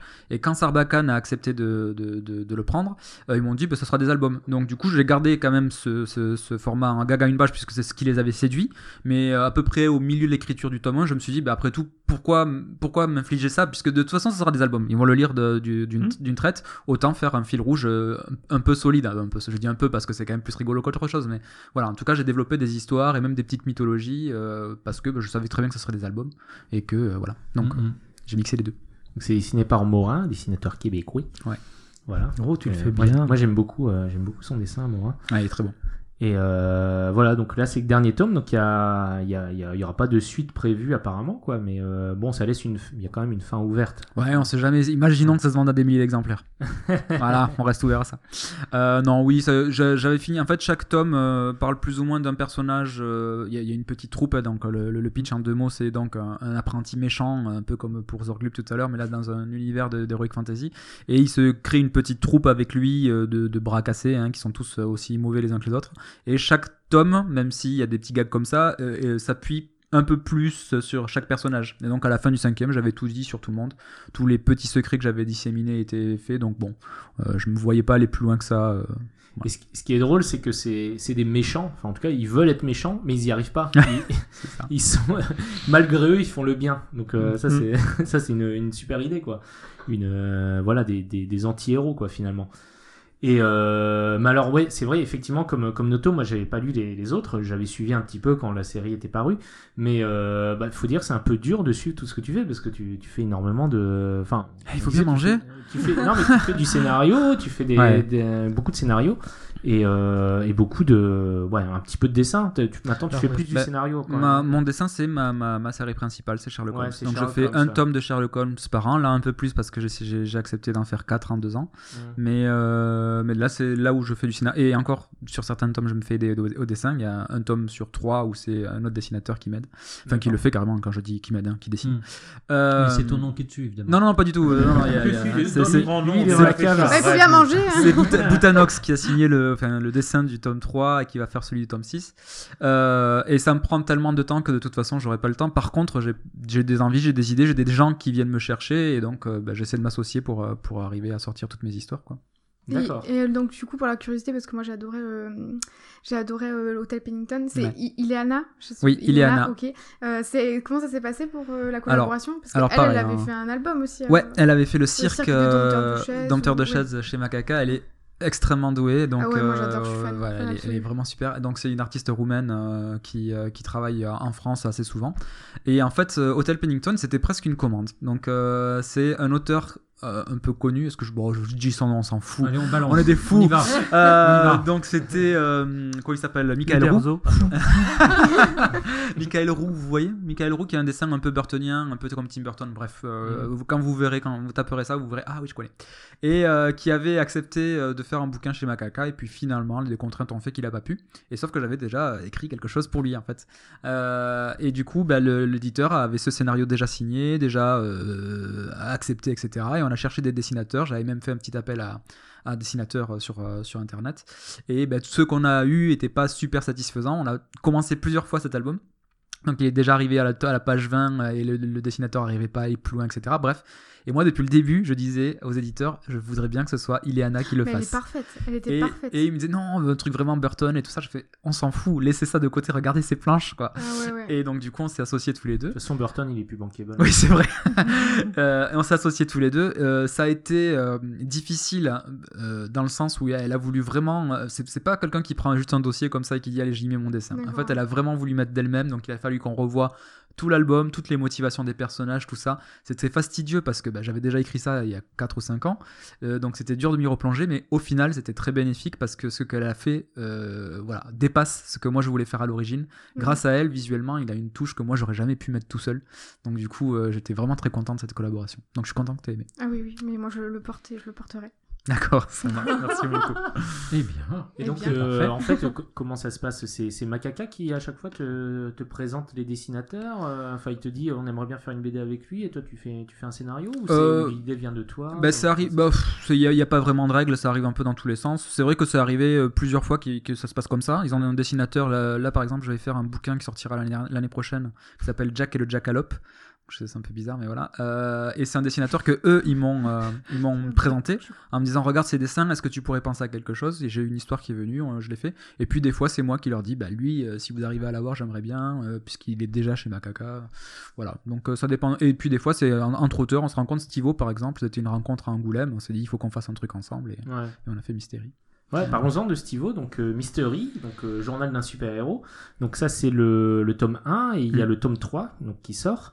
Euh, voilà, donc euh, l'idée c'est bah, c'est une sorte de, de pseudo Superman, enfin C'est un peu une parodie de Superman. C'est complètement une parodie de Superman. c'est une parodie amoureuse de Superman. Ouais, voilà, oui. Oui, oui, on sent que c'est pas, c'est pas méchant, au contraire. Mm. C'est, ça, ça rend hommage et en même temps, ça se moque un petit peu du mythe. euh, voilà, le, le personnage qu'on reconnaît pas quand il a ses lunettes. Enfin, bon, voilà, ce, ce genre de Oui, et choses. puis quand euh, il atterrit là dans le, dans le champ là avec les parents.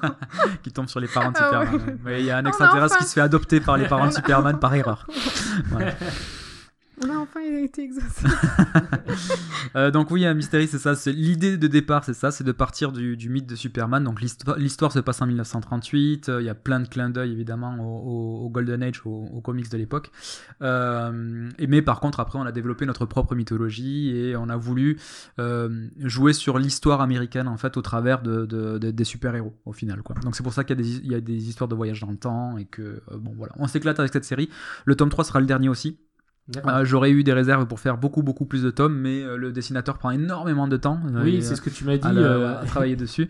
Et donc du coup on a dû s'arrêter là parce que c'était pas rentable pour lui quoi. Mais Oui, parce que contre, sa, voilà. sa technique, en fait, il bosse sur Photoshop et tu m'as dit qu'il faisait un calque pour chaque élément. quoi. c'est ça, c'est ça. Il m'a montré comment il faisait et il a des fichiers qui pèsent plus que mon ordinateur en entier. Sa, et, sa tour euh, d'ordi, elle doit être immense. Ah non mais c'est un truc de fou. Et donc il me montrait, ça, il, a, il a un calque œil Donc il y a tous les yeux des personnages, et quelques et c'est impressionnant.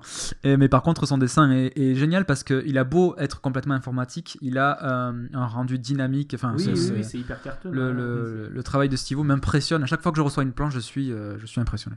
Moi, dans Mystery, euh, j'ai beaucoup aimé euh, le personnage de Gilles Gigot. Oui. Cette espèce de journaliste qui ne sert absolument à rien, qui Oui. a de sa personne. Et franchement, je pense qu'il y a matière à développer une série peut-être Ah, juste autour de. Ah, j'ai jamais pensé. Il se place partout dans, dans Ah. l'album et, et, et ça me faisait rire à chaque fois. Je me disais, tiens, quand est-ce que Gigot va arriver? Bientôt ça. Enfin, Parce voilà, qu'il sert vraiment à rien. il sert à rien du Ah oui, tout, vraiment à c'est- rien. Il, il est macho. Enfin, vraiment, c'est l'horreur absolue, ce mec. Alors Euh, j'ai le regret de te dire dans le tome 3 on le verra pas trop parce qu'en fait il y avait pas sa place, j'arrivais pas à le mettre. Euh, Achetez pas le tome 3. Non. Il y a pas de Goni. mais, en, mais fait, bon, il y a des scénaristes autour de moi, mais il y a, il y, a, il y a un moment quand on écrit une histoire où il y a les personnages qui vivent tout seuls et qui est un moment assez génial en fait, où on se dit en fait c'est même plus moi qui décide, c'est lui qui arrive. Et Gilles Gigot c'était exactement ça. Tout ce qu'il disait, tout ce qu'il faisait, là où il était, il était là où il me fallait pour l'histoire, mais c'était lui qui le décidait. Et ça c'était ça c'est grandiose quand on y arrive quoi. Et donc ouais ouais, je- mais en fait j'ai essayé de, de comme en fait dans Mystery donc il est divisé en quatre et euh, chaque tome est divisé en quatre comme si on avait quatre mini comics à l'intérieur. Oui. Et ces comics s'intéressent à des personnages en particulier, Mhm. euh, un peu comme si on voyait euh, la même histoire mais du point de vue de quatre personnes. Et donc du coup, ça me permettait de plus travailler les personnages. Et comme euh, il y a un, un passage sur la, la journaliste dessus et que c'est son plus ou moins son patron, bah, j'avais plus de scènes de comédie avec lui dans ce moment-là. Et c'est chouette que dans un comics de super-héros, puisque c'est un comics de super-héros, même si c'est rigolo, bah, je puisse développer des, des moments de comédie au sein de la rédaction, tout ça. C'est des choses que j'avais envie de faire. quoi. Et dans le tome 2, t'as as fait carrément une équipe de super-héros. A... Mais le tome 2, c'est une parodie. Autant le premier, c'est vraiment une, euh, une- un hommage à DC Comics. Autant le tome c'est 2 est un, un- hommage à Marvel.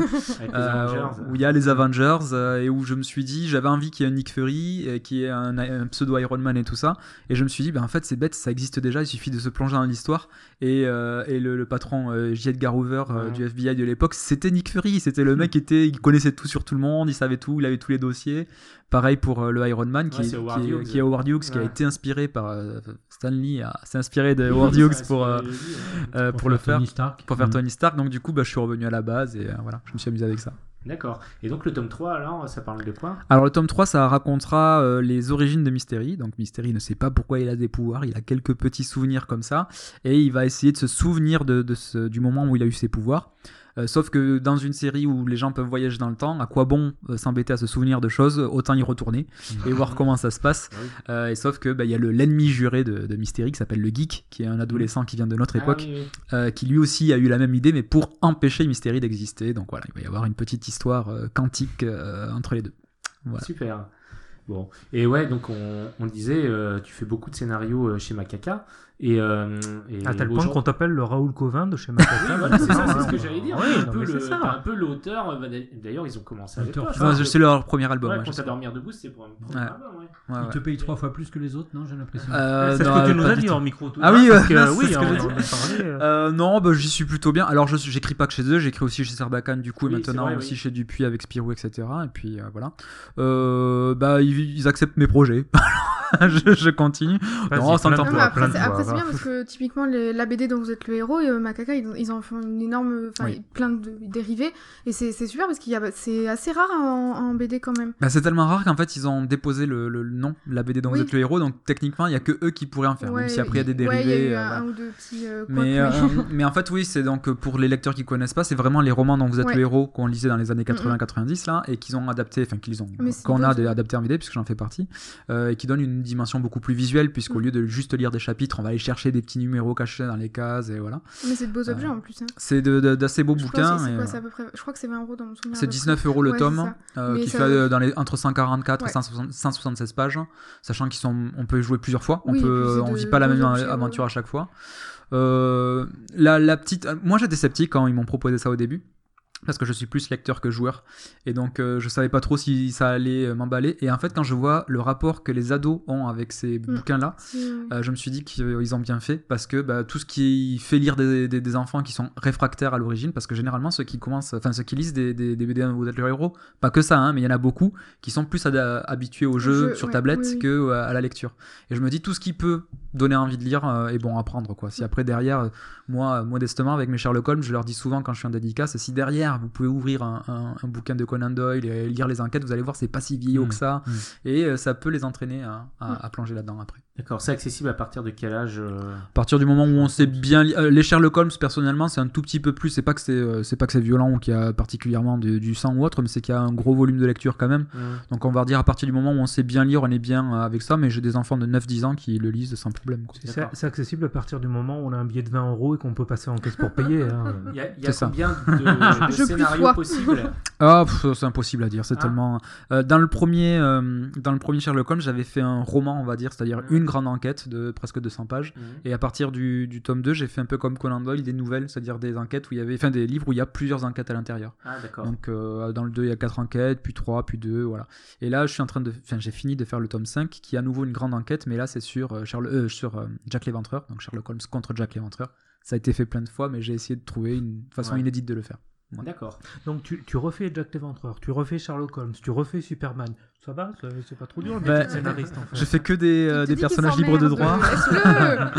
Tu vas Non, en faire Popeye alors, non je l'ai fait, je l'ai fait déjà avec Honor Pratique.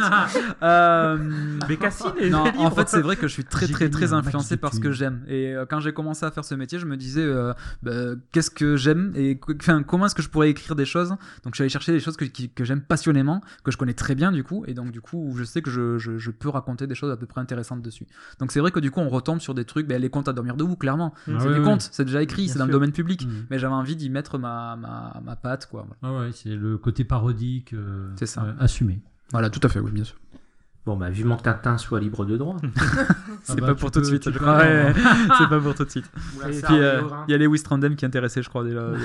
Et tu vas signer un Spirou bientôt ou pas Ah Euh, non, non je mais par contre, je fais des choses chez Spirou et on commence à développer certains trucs avec d'autres Ouais. scénaristes. Ah, mais qui j'ai- sont, euh, Alors, ouais, là-dessus, j'ai été très étonné, effectivement, en feuilletant un magazine Spirou dernièrement, de te retrouver dedans. Je me suis dit, Oui. euh, déjà, j'ai raté un épisode. Comment t'as. Surtout partout. avec une vieille. Enfin, une vieille série. Une série, oui, qui, qui, qui date de- de- déjà. Ouais. Euh, bah, ça s'appelle Calais Portes. Euh, c'est hum, le, le- le dessinateur Snarf qui avait commencé à faire des strips chez Spirou. Donc des, BD de 3-4 cases, et ça faisait quelques temps déjà qu'il était publié avec ces deux personnages-là, c'est lui qui les a créés. Et euh, il a voulu passer au grand format, enfin au format euh, page entière. Il se sentait pas trop euh, de le faire tout seul, et comme on avait déjà travaillé ensemble sur une BD qui s'appelle Lily Sparrow, et maintenant sur Rick et Fria, euh, bah, il m'a proposé, on s'entend plutôt bien graphiquement parlant. Et euh, bah, du coup, j'ai proposé ça. Et oui, ça fait quelques temps que qu'on fait ce truc-là ensemble. euh, voilà. Donc, euh, on est plutôt. Enfin, c'est une série complètement barrée. J'ai tendance à faire beaucoup de jeunesse. Ça reste du jeunesse parce que c'est l'inspirou, mais je me permets des choses que je peux pas trop. Je peux couper des gens en, en petits morceaux. Je peux, voilà. Donc je suis un peu plus trash avec Mm. cette série-là. Encore une fois, hein, c'est mesuré à ce que je dis, hein, mais euh, mais voilà. Donc euh, ouais, ça fait quelques années hein, maintenant. Et chez. Spirou, là, donc, euh, tu travailles sur. Enfin, euh, il y a d'autres projets en ce Il y a d'autres projets, mais je, peux, je crois que tant que c'est pas signé, il vaut mieux pas trop que j'en dise euh, parce qu'il y a des choses en plus sur des plateformes euh, numériques qui vont se faire. Donc je sais pas à quel point j'ai le droit de révéler des choses. ça, voilà, donc, euh, toi aussi. si, Hein si. Euh, webtoon. Oui, c'est ça. oui, oui, tout à fait. Bon, mais c'est pas grave, tu reviendras Ça nous et puis d'autres choses, des collaborations, mais qui sont pas encore euh, complètement Tu, faites. tu reviendras Pas nous lui parler dire. de ta Bien reprise sûr. des Tunic Bleu une autre fois. Oui, très bien. Ça, ça marche. Mais d'ailleurs, j'ai vu, pour en revenir à, Calipors, que tu avais lancé un appel sur les réseaux sociaux pour qu'on écrive à Spirou pour demander euh, qu'il soit mis en album. Alors plus, plus, plus précisément, c'est Spirou. Euh, J'ai vu dans le courrier des lecteurs que quelqu'un disait je voudrais que c'est pas moi qui Ouais, écrit c'est- je voudrais que ça soit en album. Ne mens pas, c'est toi qui as écrit. Non, non, c'est Il faux. écrit vachement bien. hein. Et donc du coup, bon, exprès de faire des fautes d'orthographe. En vrai, en vrai, ça fait un moment déjà qu'on on parlait à l'éditeur qui avait avant, euh, chez Spirou, je dis avant parce qu'il est parti ailleurs, mais euh, avec qui on s'entendait très bien. Tout le-. Euh, non, avec Mathias qui s'occupait de. Ah, bon, bref. Et, et en fait, on sait que tout le monde aime beaucoup Calais Porte, mais on sait, et on le sait nous-mêmes, hein, que ça a pas le- le- les épaules encore et la- la- la- le lectorat, la fanbase pour, pour, pour être un album tout de suite. Là, t'as les Cavaliers de l'Apocalypse, de, enfin, de l'Apocalypse de Liban. Ça, fait du 10 temps. ans qu'il Ouais, est, qu'il est chez. Spirou. Pour l'instant, on y est, c'est c'est chouette, on a un pas dedans, on a des projets avec d'autres, je demande pas plus en fait. C'est vrai que j'ai fait ce petit appel parce que sur le journal lui-même, il disait ah, écrivez-nous si vous voulez un album, donc euh, voilà. euh, mais euh, Voilà, donc. euh, bah, bah, ouais, pourquoi pas. écrivez, écrivez à, Mais si vous aimez Calais Porte, écrivez à Spirou pour l'avoir proposé. Mais ceci dit, je suis très heureux d'avoir une page publiée de temps en temps dans Spirou, ça me suffit amplement. Ouais. Ouais, c'est vachement bien. Ah bah c'est plutôt chouette. Si on m'avait dit ça il y a, a 5-6 ans, j'aurais pas cru donc. Ah oui. Ok, bon bah super. Et euh, donc alors tes futurs projets, donc t'as le projet de la licorne euh, trash. ça? Euh, oui, ça, ça, mais ça c'est un projet, ça c'est pas signé, donc je, je Ah, sais peut-être que ça se fera jamais, j'en sais rien, hein, mais en tout cas j'essaierai, Ah. j'essaierai de le porter parce que je l'aime beaucoup. Ouais. Euh, donc j'ai Jack et le Jackalope qui va sortir, donc j'ai ce que je vous disais trois Sherlock Holmes qui vont sortir dans les deux années à venir là, et un jeu de société euh, adapté de, de, de ma série Sherlock Holmes Ah qu'on est en train de faire avec un. Est-ce que je peux dire le dessinateur? Non, je le dis pas. Euh, et puis euh, puis après. par quelle lettre? Et après, donc, on a Rick et Fria, notre série, notre nouvelle série chez Sarbacane avec Snarf aussi, qui a un tome 3 qui est signé, qui va se faire. La comédie musicale, c'est pour quand La comédie musicale. Le long métrage, Euh, les droits ont été Et le parc d'attractions, alors la pose de la première pierre, c'est quand Euh, Euh, non, mais c'est vrai que oui, je, tout ça. je, je, je travaille beaucoup, mais euh, ça me passionne et euh, je, je crois que j'arrive à trouver des astuces pour passer moins de temps euh, sur mes scénarios. Donc, du coup. En plus, c'est une grosse feignasse et il le dit. Bon, allez. Mais bon. ben, ah, on est- on est tous à l'économie. Mais bien, hein, comme on disait, euh, j'ai eu une fille entre temps, j'ai un deuxième qui arrive en octobre, donc du coup, euh, voilà, il faut trouver des astuces maintenant. Ouais, Il faut ouais. travailler la nuit. Voilà. Non, je sais, c'est pas évident. Bienvenue au mais- club, ouais. ça, T'as pas d'atelier, pas en fait, J'ai pas d'atelier, je travaille chez moi, mais je vais devoir bientôt en trouver un, puisque Ouais. c'est c'est le deuxième qui me prend mon atelier. C'est le deuxième enfant quand il va Et naître tu, et qui tu me te pique posais la question de mettre un verrou à ta porte, euh, de- à la porte de ton bureau, non? J'y arrive pas. Moi, quand elle rentre, elle vient, et puis euh, je lui, allez, je lui donne euh, une pile de livres, elle est lie à côté de moi, et c'est sa mère qui Et me moi, dit, mais dis-lui de, de pas rentrer quand tu travailles. Voilà. Mais je- Et ben, j'ai le même problème. Moi, j'ai acheté un verrou il y a deux ans et je l'ai toujours pas mis. c'est dur, quoi, psychologiquement. Mais oui. euh, voilà, je peux pas, je peux pas l'empêcher, c'est pas possible. Ouais. Ok, donc euh, bah, pour finir euh, l'anecdote, t'as Ah une oui, petite anecdote? Alors oui, on m'avait demandé ça. Eh Et oui. donc, euh, euh, moi, mon anecdote, ça se passe pas euh, en dédicace ou autre, ça se passe. en fait, il y a peut-être. enfin, Les, les- les auditeurs le savent peut-être, vous en avez déjà parlé, je crois, mais les auteurs ont une grosse part de leur métier, qui est pas négligeable, qui est d'aller dans les écoles ou dans les bibliothèques pour parler de leur métier. Et moi, je le fais pas mal, ça fait vraiment partie de mon métier, j'aime beaucoup faire ça, ça paye bien. Donc, du coup, je le fais, bah oui, hein, c'est clairement. Et, et du coup, je l'avais fait dans un bled, je sais plus où, et un journaliste était venu. Et le journaliste euh, avait pris trois notes, euh, il m'avait demandé deux questions, il avait pris des photos pendant que je faisais l'atelier avec des enfants. Il m'a demandé si je voulais relire ce qu'il allait écrire. Je lui ai dit mais non, c'est bon, tout va bien, euh, je vous fais confiance, de toute façon. hein. Et donc, quand on m'a envoyé la copie euh, du, euh, du, euh, de l'article, il y avait écrit euh, euh, euh, CED fait une intervention, machin, et j'étais trop il y avait une photo de moi, mais en dessous, il y avait écrit que le centre d'éducation départementale euh, donnait des ateliers de BD. Donc, en fait, ils ont juste noté mon nom, ils ont cru que c'était un acronyme, ils sont allés Ah, le d'accord. chercher. Ouais, ils sont allés le chercher sur internet. Euh, et donc ils ont écrit que donc je suis euh, à moi-même euh, le centre d'éducation départementale. Euh, Félicitations, voilà, mais oui, tu conscience fais rien et Donc, puis euh, un l'intégralité du centre est Pendant longtemps, j'ai cru que c'était ça. Bah oui. Euh, ok, d'accord. Je statut de fonctionnaire. C'est ça. et C'est pour ça que tu voilà donc euh, si ça vous arrive relisez les articles Ouais, hein, ouais, que- ouais. Non, ça, choisissez bien votre confirme. pseudo à la Ouais, base. aussi. aussi Oh bah, moi, euh, Igaël, hein, je, te, je te prie de croire qu'il a été orthographié à toutes les sauces. j'imagine oui Et Noto, pour les, la rubrique automobile de oui, c'est ça, euh, la Noto- grande notoriété, la automobile, voilà, tout ça. Ok, super. Bon, bah, c'était parfait. On va passer maintenant à... au débat. Débat. Alors, comme je le disais au début de l'interview, toi, Ced, tu t'es fait connaître par le biais de ton blog, et c'est vrai qu'Internet a permis à beaucoup d'auteurs de se faire une communauté et ensuite d'être repérés par les éditeurs. Et si l'arrivée des réseaux sociaux a accentué dans un premier temps ce phénomène, on peut se demander si c'est encore le cas aujourd'hui. D'où l'objet de ce débat, peut-on encore réussir à se faire connaître par Internet quand on est un jeune auteur? Donc autour de la table, nous n'avons que des vieux auteurs ou des auteurs confirmés. Ou pas d'auteurs. donc- Donc ça va être compliqué. Bah non, jeune auteur encore. Ah, voilà. Bah ça dépend, confirmé ça veut dire quoi?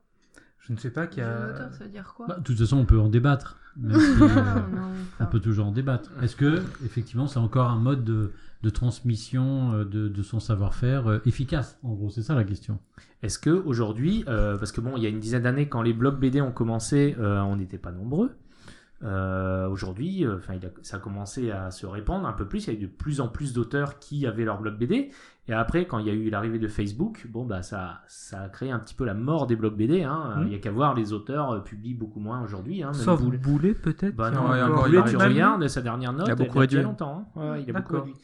Voilà. Et donc, euh, donc euh, voilà. Donc, euh, En est-ce fait, que... euh, oui. En fait, il y a deux, il y a deux, euh, il y a deux questions dans ta question. C'est est-ce que les blogs BD sont encore, euh, sont encore efficaces pour la visibilité? Et la réponse est non. Euh, Ouais, clairement. clairement.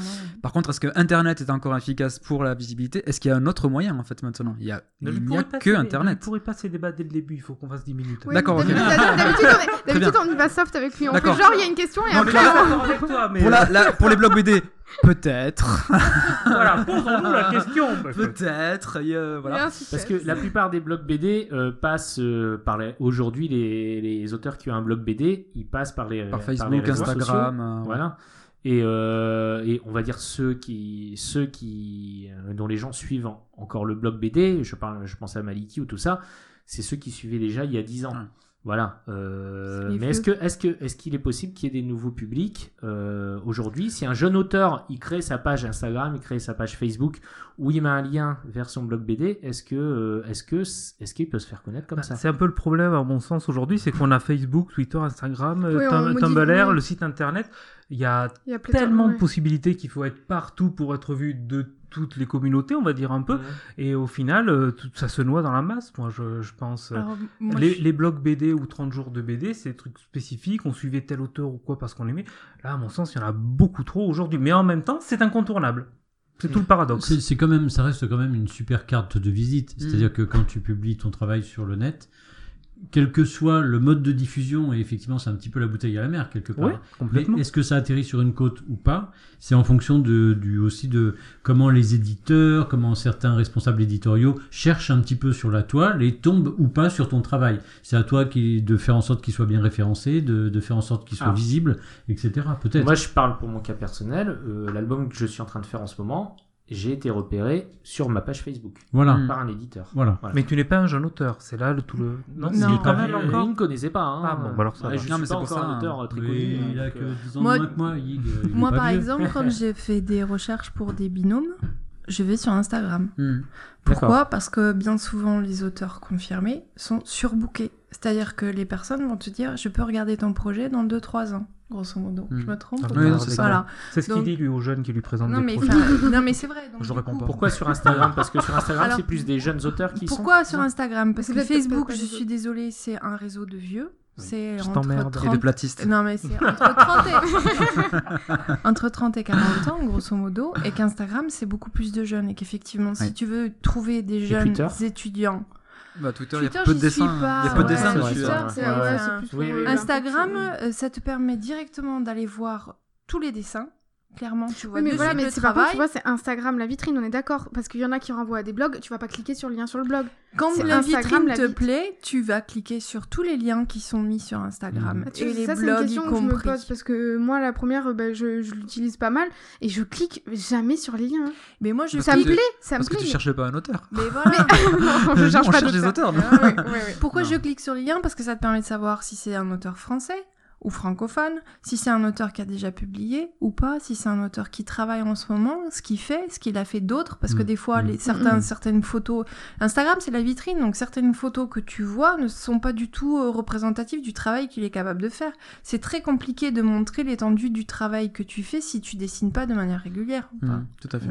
Donc nous, en tant qu'auteur, quand on cherche, enfin moi personnellement, ça fait... partout, euh, mais ça fait pas longtemps que j'utilise Instagram. C'est euh, c'est ma fille qui m'y a converti. Et honnêtement, euh, mon compte Instagram, je ne suis que des illustrateurs. Voilà. Et c'est ma vitrine. Et quand j'ai besoin d'un projet et que je sais plus ou moins ce que je veux, je vais sur Instagram. Donc pour moi, euh, oui, les réseaux sociaux, c'est super important. Il y a d'autres euh, d'autres connaissances qu'on a des, des, des, des BDistes qui ne sont pas sur les réseaux sociaux. Déjà, tu te coupes de Oui. tout un réseau, mais vraiment. Mais Tu es pas forcément au jus des projets, des associations, des... la plupart des gens avec qui je travaille, je les ai rencontrés sur les réseaux sociaux. Parce que si tu cours pas les salons, bah, tu les vois pas. Et, et- et même les salons, Ah, on pourrait se dire donc il y a les salons pour pouvoir se faire connaître. Donc je, je- quand- comme je suis en train de dédicacer, je vois plein d'auteurs venir voir les éditeurs. Que leur disent les éditeurs Donne-moi le nom de ton site, donne-moi le nom de ton blog, donne-moi et j'irai voir. Ils n'ont pas le temps, envoie-moi un PDF. On ne peut exister que par Internet. De toute façon, les blogs, je, je n'y crois plus trop. Euh, je pense qu'en effet, c'est plus vraiment ça qui va attirer les gens. Encore qu'il y en a de très bons hein, qui continuent à être alimentés. Mais par contre, on est obligé d'avoir une vitrine Internet. Sans ça, on, voilà. C'est c'est fini la grosse, le, le gros. euh, Le la blog, blog, c'est le, Euh, la grosse, oui, je, parce le que je, blog, je mime moi c'est, aussi. euh, Euh, Le, podcast. c'est plus la maison. Le blog, c'est plus la maison. C'est c'est l'endroit où tu vas aller en dernier, je pense. mm. Où tu Mm. vas trouver peut-être les coordonnées, où tu vas trouver plus de choses euh, personnelles. Oui, c'est le lien si tu veux en savoir plus sur euh, Voilà. la personne. Mais euh, ouais, pour- bah, le problème c'est que le blog, si tu veux faire des notes comme moi, ça m'arrive d'en faire, même si j'en fais pas très souvent. Toi aussi, t'en fais encore, Mhm. hein, de temps en temps. Euh, bah, ça, c'est c'est un truc, tu peux pas le faire sur les réseaux sociaux. C'est un. Enfin, voilà, ouais, mais- c'est une longue BD, il faut aller forcément Mais sur un Donc pas toi- si, regarde, euh, Emma, Emma, elle le fait, elle fait des longs trucs et c'est une Oui. suite de photos Ah oui, que tu sur suis. Facebook, oui, Ouais, oui, ouais. avec une suite de photos. Ouais, ouais, ouais. ouais, Mais sur. Instagram, c'est ce qu'il faut faire aussi. Ouais. Instagram, c'est juste qu'il faut euh, que tu mettes, je crois que c'est 10 maximum, tu peux mettre que 10 photos max. Donc, Ah euh, oui, d'accord. Mais ouais. euh, au pire, tu mets le début et euh, bah, tu mets un lien vers Facebook. Mais. Igaël, je suis sûr que toi aussi, si tu regardes un petit peu les stats de ton blog, euh, quand tu mets ta, ta note de blog, tu vas la- la- l'annoncer aussi sur Facebook. Si tu regardes d'où viennent les gens, ils viennent pas de, de Google, ils viennent de, de Facebook. Euh, Oui. Donc c'est ça qui les. Ouais. euh, Alors, il y a autre chose qui. D'ailleurs, c'est Myriam Mal qui. euh, le- la- L'autrice de Commando, Commando Culotte. Culotte. Voilà.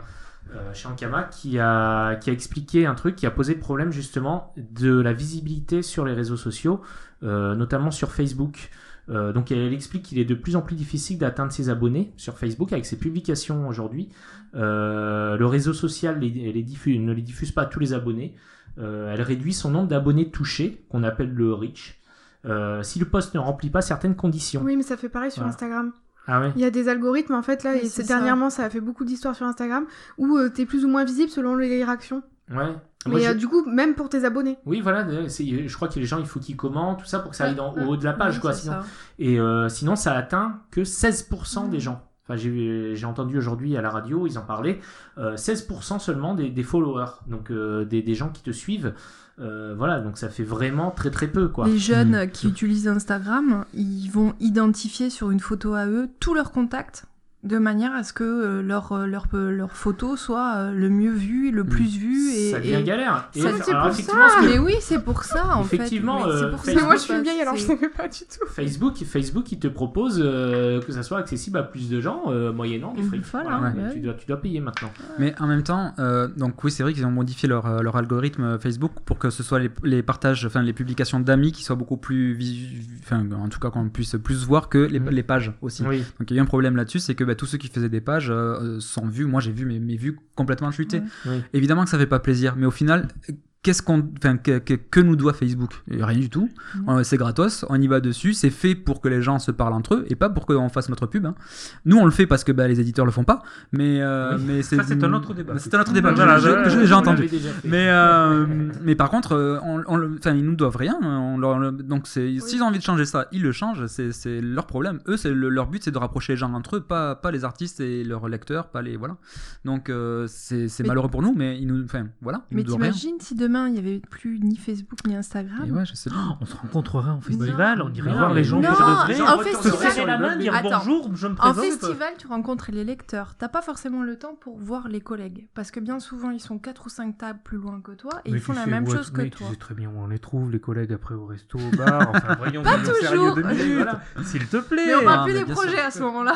Mais, mais Si, peut-être, ça peut arriver peut-être aussi. Regarde, il a fait un projet licorne au bar là, avec ses copains. Peut-être qu'il manque un outil, ou alors peut-être qu'il existe déjà, mais je le connais pas, les artistes peuvent un peu plus se mettre en vitrine ou euh, se vendre euh, et quelque chose de gratuit où les gens iraient pour ça. Mais le problème, c'est qu'on squatte des réseaux sociaux qui ne sont pas faits pour ça. Et du coup, bah, c'est normal qu'on soit un peu moins vu. euh, voilà. Et encore une fois, on leur doit rien, on les paye pas. Enfin, on peut les payer si on veut, mais il n'y a pas de contrat. Donc, euh, ils font ce qu'ils veulent. hein. En parlant de payer, moi ça m'a fait penser le débat que tu as lancé. euh, se faire connaître aussi par internet quand on est un jeune auteur, c'est aussi le système de financement en ligne. Oui. Voilà. Participatif. Participatif, merci Oui, voilà. Euh, pour essayer justement de se faire connaître, de lancer aussi un projet qu'on a réalisé, auquel on croit, ça peut être aussi le début de quelque chose. Mais bon, comme. Il y a, il y a euh, beaucoup d'auto-éditions maintenant qui passent par ces sites de financement participatif, vu que les Bien sûr. éditeurs suivent Le- pas. Alors ça, ou, ça euh, marche surtout euh, pour les auteurs justement qui ont déjà une communauté, qui se sont fait Qui une communauté il y a quelques ouais, années, euh, voilà, via leur blog BD, c'est-à-dire sinon, et- toi, c'est mamie, c'est tatata. Voilà, si sinon enfin, oui, effectivement, Gas. tu fais, tu fais un album au rabais, euh, mal imprimé, euh, qui coûte pas cher. Euh, parce que et toi tu, tu vois tu, tu vas toucher rien dessus tu vas tu vas faire ça euh, le soir après le boulot euh, voilà tu vas pas être payé pour ça donc, Et euh, puis, euh, malgré tout, même si j'ai trouvé que c'était super bien les projets qu'ont fait Laurel, tout ça, la vision d'un éditeur, elle, elle, elle- elle sert pas à rien. C'est vrai. Ils sont pas là que pour, me, Ouais. pour imprimer des bouquins. Ils ont quand même une vision Mhm. et, oui, oui. et des, des, voilà, des choses. euh, regard, euh, donc, euh, c'est c'est quand même important d'a- d'avoir quelqu'un au-dessus. Ils connaissent leur public et Oui, ils savent aussi, euh, ils ont le côté commercial qu'ont pas forcément les auteurs. Euh, ils savent Ils ont dire, même euh, certain, la même diffusion aussi, surtout, qui est un élément important. Eh oui, bien sûr. Mm. Oui, mais tu, Ah. tu parlais de couverture, euh, l'éditeur, il- Oui. il- enfin les couvertures, c'est les plus, c'est la chose la plus c'est compliquée à mettre en 50% du- place. de, de la mais en même livre, temps, voilà. couverture. Bien sûr. Euh, heureusement que quelque part tu as ce regard-là, parce que toi tu ferais peut-être une couverture qui te plaît au niveau esthétique, mais qui est pas vendeuse. Quoi. C'est François Duprat, il y a quelques mois, qui nous a expliqué Oui. qu'il avait fait Oui. plein de versions de 55 minutes, son album de, de la couverture. C'est oui. hallucinant. En bleu, en rouge, en, Oui, un, rose. un en- peu décalé à droite. Ah, c'est décalé c'est à dingue la, pression que nous mettent les, les, les diffuseurs Ouais. euh, pour euh, parce que c'est les diffuseurs hein, qui par-dessus euh, mettent la pression Mm. à l'éditeur qui nous la met à nous aussi pour qu'on trouve la, la d'ailleurs vous- les, les albums que vous avez présentés j'ai trouvé que les, les, Les cou- les couvertures étaient hyper accrocheuses ouais, Ah marchait oui, très bien de tous là hein, le perroquet euh, la, tout, Mm. tout marchait vraiment très bien et on voit qu'il y a un soin apporté à ça vraiment ah bah c'est sûr c'est super important la couverture hein. quand on voit ma pauvre couverture de mon album il y a 10 ans je me dis comment ce truc là a pu sortir. Compte à dormir. hein.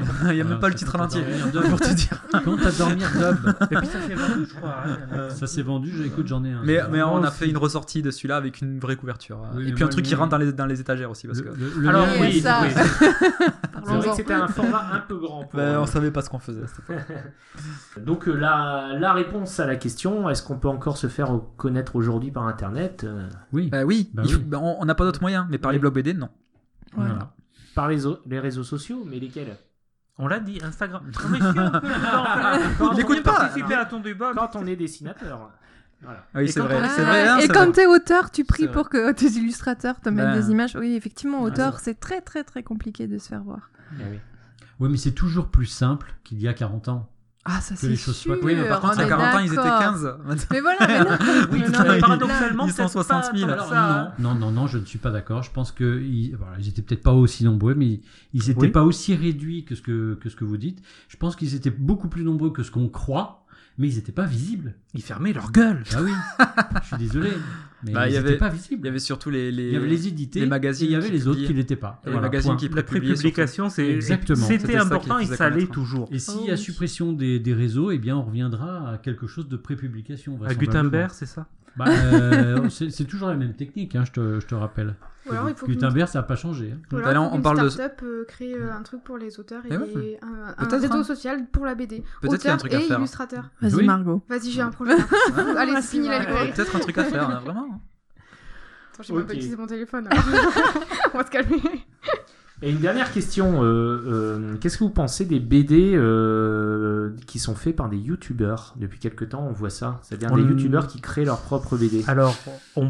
Il m'a dit qu'on critiquait pas. ouais, là, t'es un peu vachard quand même. C'est très On a fait ce faut ouais. qu'on attaque les youtubeurs Moi, je vais venir nuancer. C'est pas grave, on coupera si c'est méchant là chez vous. Ouais, Moi, je vais venir nuancer. Il y a, il y a euh, par exemple Cyprien qui a fait une BD, et euh, même s'il y a écrit Cyprien sur la couverture, cette BD ne parle pas de Cyprien. Non, et surtout, lui, c'était c'était genre son projet de Voilà, base en plus. c'est ça. Donc, euh, pour le coup, je trouve qu'il y a une démarche derrière. Ne soyons pas naïfs. Les Oui. éditeurs sont allés chercher parce Oui, que c'est Cyprien qui a des. Voilà. Eh. Mais il y a un projet derrière. Après, il y a des choses. Euh, surtout, c'était sa passion, c'est ça qu'il voulait faire, quoi. Oui.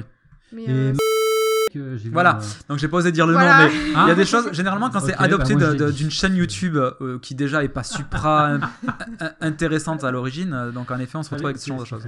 Ah, les deux plats, les deux pieds dans le plat, là, mais on est à fond, mon gars. On Mais la non, reçoit c'est- bientôt en Oui, plus. alors, C'est non, vrai Oui Non, mais- Attends, alors. enfin, elle- Pas, elle- mais pas la youtubeuse, elle- non, mais elle elle, est est très- super, elle est super cash par rapport à. Oui, elle Non, est mais- très claire par Ouais. rapport à ça. D'accord, hein, mais euh, moi je, je connais pas donc je- c'est pas une critique hein, c'est Bah, juste un démerde-toi nom que j'ai avec vu- maintenant, j'ai vas-y. euh, je répète Après, il y a, y a inquiétez Boulet pas. aussi qui a créé la collection Octopus, euh, Ah avec, oui, oui, euh, oui, oui, où, il, où il fait, euh, il fait mettre en relation des youtubeurs avec. euh, Ouais, mais encore une fois, il y a un projet derrière. Donc, euh, Ouais. euh, des youtubeurs, c'est- des gens qui sont très talentueux, mais moi j'en suis plein. Euh, Ouais, donc, euh, est-ce qu'ils ont le talent d'un scénariste? C'est ça aussi le truc. C'est eux qui écrivent qu'ils ont le talent ils d'un scénariste? euh, Mais moi, je pense qu'il y a des bons et des mauvais. Voilà, oui. après, le truc, ça va plus ou moins se vendre selon le nom. Eh qui est I, c'est par le rire jaune. Euh, il va- là, il y a Terra, Terra Kélincite, Terra sais Après, c'est comme je quand t'as des notoriétés qui se mettent à faire des Mais livres oui. ou à Ouais, faire. là, voilà, là, il y a une BD qui est sortie, euh, Lénaïque et je sais pas qui, euh, qui était en tête des ventes à la Fnac au début de l'été. Je suis allé voir, en fait, c'est deux youtubeurs, mais je connaissais Mais, absolument mais c'est pas ça, je crois. Ouais, mais non, mais c'est parce qu'on n'est ouais, pas ça. dedans, mais euh, les jeunes connaissent. Mais Axolot, Bah, euh, les Axolot, par exemple, Axolot, il s'est a, fait a fait connaître, tro- Patrick trois très bons fait- tomes Oui, oui, euh, il s'est fait- tu tu t'es amusé à, C'est feuilleter objets. un peu le- la BD parce que les jeunes connaissent, ok, ça se vend, ok.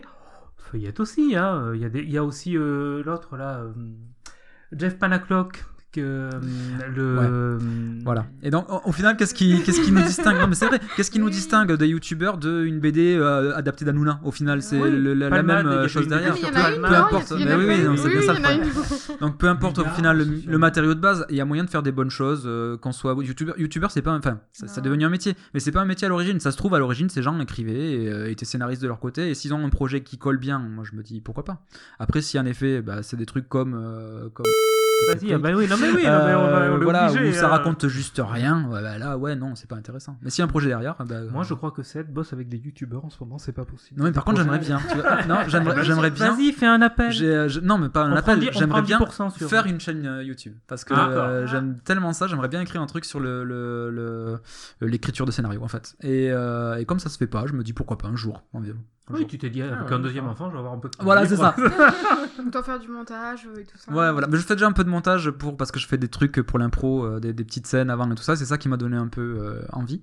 Euh, bon, voilà. Mais ça, ce serait super intéressant. Hein, voilà. Ouais, ouais. Tu Mais je crois, je courant. crois que c'est c'est quand même du travail hein, de créer. Oui, oui, bien sûr. Oui, bien sûr. Bien sûr. Ouais. Donc bon. C'est pour ça que j'y pense. Si, si, c'est Oui, c'est voilà. vraiment Il y en a bien qui font des podcasts, c'est pareil. Oui. hein. Mais c'est pas du travail, on vient, on Non, on mange voilà. des bonbons, on improvise, on dit hein. des Bah oui, complètement. On. Ok, bon bah c'est terminé pour ce premier épisode de la saison. Donc merci beaucoup Seth d'être venu. Avec plaisir. Euh, Noto, t'avais une petite annonce à faire. Non, tu m'as demandé de faire une petite. Oui, Fais ah, pas le vas-y, jambon, mais tu avais oh, Ah, c'est spontané. Non, tu m'as demandé. Rien n'est préparé. Ah, c'est spontané. C'est, euh, j'adore, c'est très Allez, cher. c'est parti. Alors, depuis cet été, il existe un truc super jeune, un site internet. Un blog. du podcast. Alors, dessus, vous allez y trouver que des trucs pour les jeunes, les fiches détaillées des émissions précédentes, les liens pour écouter les émissions, les La fiche des auteurs. Ouais, exactement. Euh, ainsi, ah, bah, attention, il y a le petit truc en plus que tout le monde a fait autour de la table, sauf toi, je crois. C'est quoi? Da- Ah, si, bah, alors non, il l'a pas alors fait. Non, non, il l'a pas fait. Non, non, Ah, il il l'a pas fait Pardon? Tu veux a- parler Ah de merde, quoi? on m'a- on Vous est parlez pas à de jour. quoi? Ah, je sais pas Écrire une chronique Ah, je- non, j'ai Ah, il l'a pas fait, c'est bon. Donc effectivement, et vous retrouvez en plus des petites chroniques supplémentaires parce qu'on n'a pas le temps de chroniquer tout ce qu'on lit euh, ici au podcast. Donc on chronique euh, les albums en plus là-bas. Notamment, on a chroniqué deux albums de Ced euh, qui n'a pas lu les chroniques avant de venir, sinon on aurait vu comment on l'a descendu. Euh, donc euh, voilà. Et en plus, papapam, qu'est-ce que je veux dire? Ces chroniques sont aussi à retrouver sur la page Facebook de du podcast, l'atelier Oui. BD. Sur la page Twitter aussi.